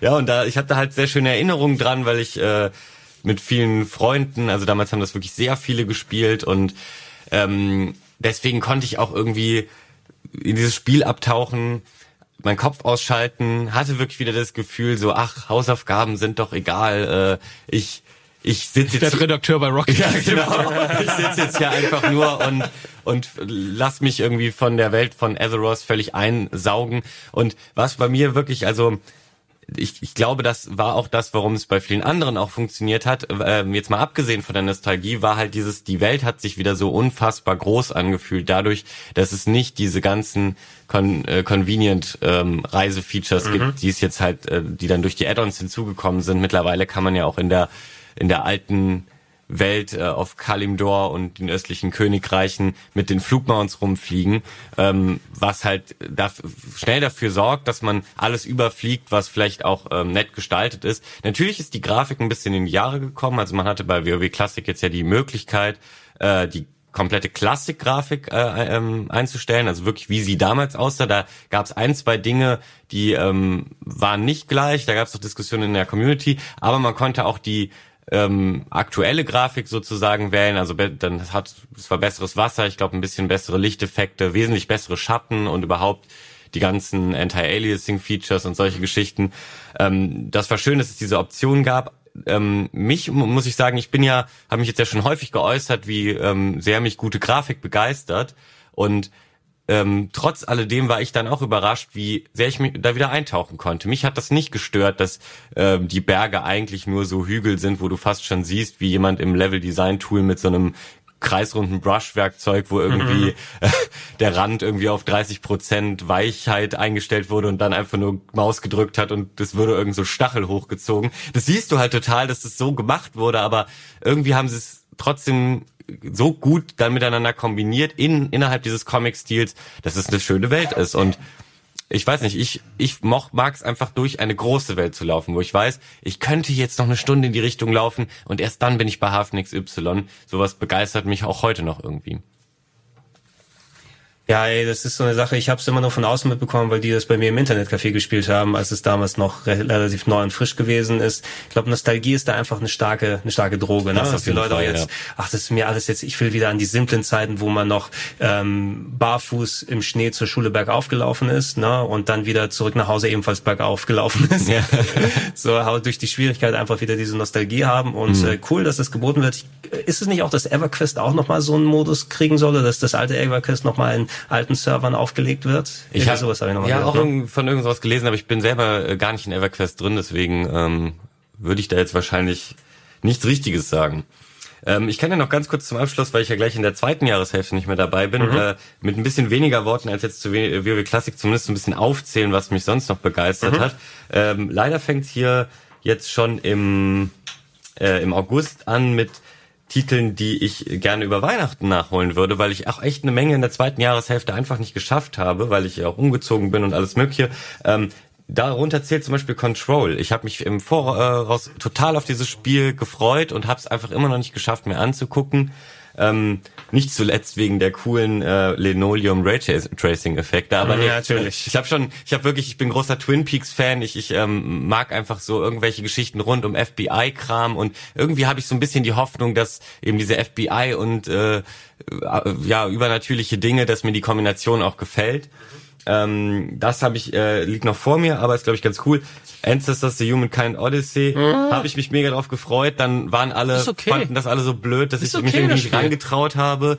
Mal gucken, vielleicht finde ich dafür irgendwann nochmal Zeit, zumindest reinzuschauen. Aber ähm, von Spielen, die ich äh, gespielt habe, habe ich jetzt vor allem noch auf der Liste ähm, interessant im, im September so gut wie gar nichts, aber für mich war halt neben die Outer, äh, nee, ohne sie, äh, Outer Wilds war ja, ist ja wirklich fast mein Game of the Year und nah dran kommt aber dann schon Star Wars. Ich bin großer Star Wars Fan, ich habe sehr lange auf ein Star Wars Singleplayer Spiel gewartet und habe die Hoffnung eben auch echt schon aufgegeben gehabt, dass das EA noch wirklich gebacken bekommt, so dass da auch was Schönes und Gutes bei rumkommt und nicht nur eine Markenausschlachtung, so wie sie es mit dem Singleplayer Mode in Battlefront 2 meiner Meinung nach gemacht haben, der halt nichts anderes als lame war. Der war einfach nur raufgekloppt. Ja, der war so raufgeklatscht. Das hat ja. null funktioniert in der Engine und wie das alles ähm, äh, in Battlefront eben funktioniert. Äh, und ich bin jetzt nicht der größte Fan der Souls-Formel ähm, oder überhaupt auch von so Metroidvania-artigen Backtracking-Mechanismen, aber für mich hatte das so einen guten Mix in Star Wars, dass mich das auch ähm, sehr gut ähm, es hat mich es hat mich nicht genervt, sondern ähm, ich konnte dadurch viel mehr auch den, den Spaß nochmal daran verstehen. Vielleicht, weil es auch eben nicht so knallhart durchgezogen wurde, weil es mich nicht ständig frustriert und bestraft hat, äh, weil es mir auch die Möglichkeit äh, äh, gegeben hat, im Spiel nochmal den Schwierigkeitsgrad äh, hin und her zu stellen und mich darum zu probieren, weil ich brauche da nicht unbedingt immer die höchste Herausforderung. Ich ähm, muss nicht den Gegner 20 Mal probieren, es reicht mir auch ihn 10 Mal zu probieren. Äh, Das ist okay. Genau, also ähm, natürlich ist es schön, Sekiro wäre auch schön, wenn es so geht. schön, da irgendwie ähm, die Gegner zu beobachten und äh, und dadurch zu lernen, wie kann ich es beim nächsten Mal besser machen. Das mag ich schon auch. Aber an sich ein rundes Ding. Die Story war jetzt nicht so weltbewegend, also so, dass man unglaublich viele neue coole Star Wars ähm, Ideen oder Infos aus diesem Universum bekommen hat, die es vorher noch nie gab oder überhaupt auch im Storytelling-Bereich krasse Twists. Aber ich muss sagen, wer Star Wars-Fan ist, kann bei diesem Spiel meiner Meinung nach wirklich nicht viel falsch machen. Ähm, deswegen ist das auch äh, echt ein tolles Spiel gewesen. Und ansonsten habe ich jetzt hier vielleicht bestimmt noch das ein oder andere äh, gerade übersehen. Gut, Ghost Recon Breakpoint hat mich noch krass enttäuscht. Aber ansonsten, Untitled Goose Game hat mich sehr überrascht. Das fand ich eine sehr witzige Idee. Das hat mir auch äh, viel Spaß gemacht. Ja, und ich glaube, sonst äh, bin ich so ziemlich durch. Über Red Dead Redemption 2 PC-Version habe ich schon viel zu viel im Game Talk geredet. Das werde ich hier jetzt nicht nochmal ausbreiten. Sag was zu Stadia. Google Stadia ähm, ja, hat mich relativ enttäuscht, aber ich glaube, das geht ja den meisten so, weil ich, ich fand den Launch einfach ein bisschen zu früh. Ich glaube, sie hätten sich selber mehr damit einen Gefallen getan, wenn sie dieses äh, Pro und dieses Base Pack gleichzeitig jetzt äh, eher dann, wenn das das Base Ding auch rauskommt, mit zumindest der Hälfte der Features, die sie versprochen haben, ähm, rausgehauen hätten, weil es war ja gefühlt keins dieser wirklich beeindruckenden Features, wo ich noch auf dieser GDC-Präsentation gedacht habe, was für eine gute Idee, dass ein Streamer seine Viewer mit einbeziehen kann oder dass ich äh, am Ende von einem Trailer direkt auf Launch Game drücke. Ich könnte jetzt ewig viel aufzählen, was unglaublich cool klang in dieser Präsentation, was aber alles nicht drin war und Ist noch nicht wirklich viel drin, ja. Da werden wir nachher auch noch mal in rüber drüber, Ja. drüber sprechen. Vielleicht kommt ja 4K als Feature irgendwann mal demnächst. Richtiges 4K genau, richtiges 4K, kein Scam 4K. Ja. Äh, aber danke dir, Valentin, dass du dir die Zeit genommen sehr hast. gerne. Und schön, äh, wir können auf jeden Fall äh, gerne nochmal, wir werden ja eh nochmal mehr Game Talk Sendungen und auch weitere Podcasts haben. Ja. Dann würde ich dich erstmal dann äh, aus aus dem Kabuff hier dann äh, rauslassen. und äh, wir jetzt, äh, Fabian und ich machen nochmal eine kleine Pause. Für euch wird es nochmal ein bisschen dauern. Ein, zwei Wochen, dann kriegt ihr nämlich dann den nächsten Teil zu hören. Dann kommt Chiara dazu und wir besprechen den Rest des Jahres. Dann vielen Dank an euch alle und äh, vielen Dank an euch alle da draußen. Wir waren hier beim Podcast und wir sagen Tschüss. Tschüss.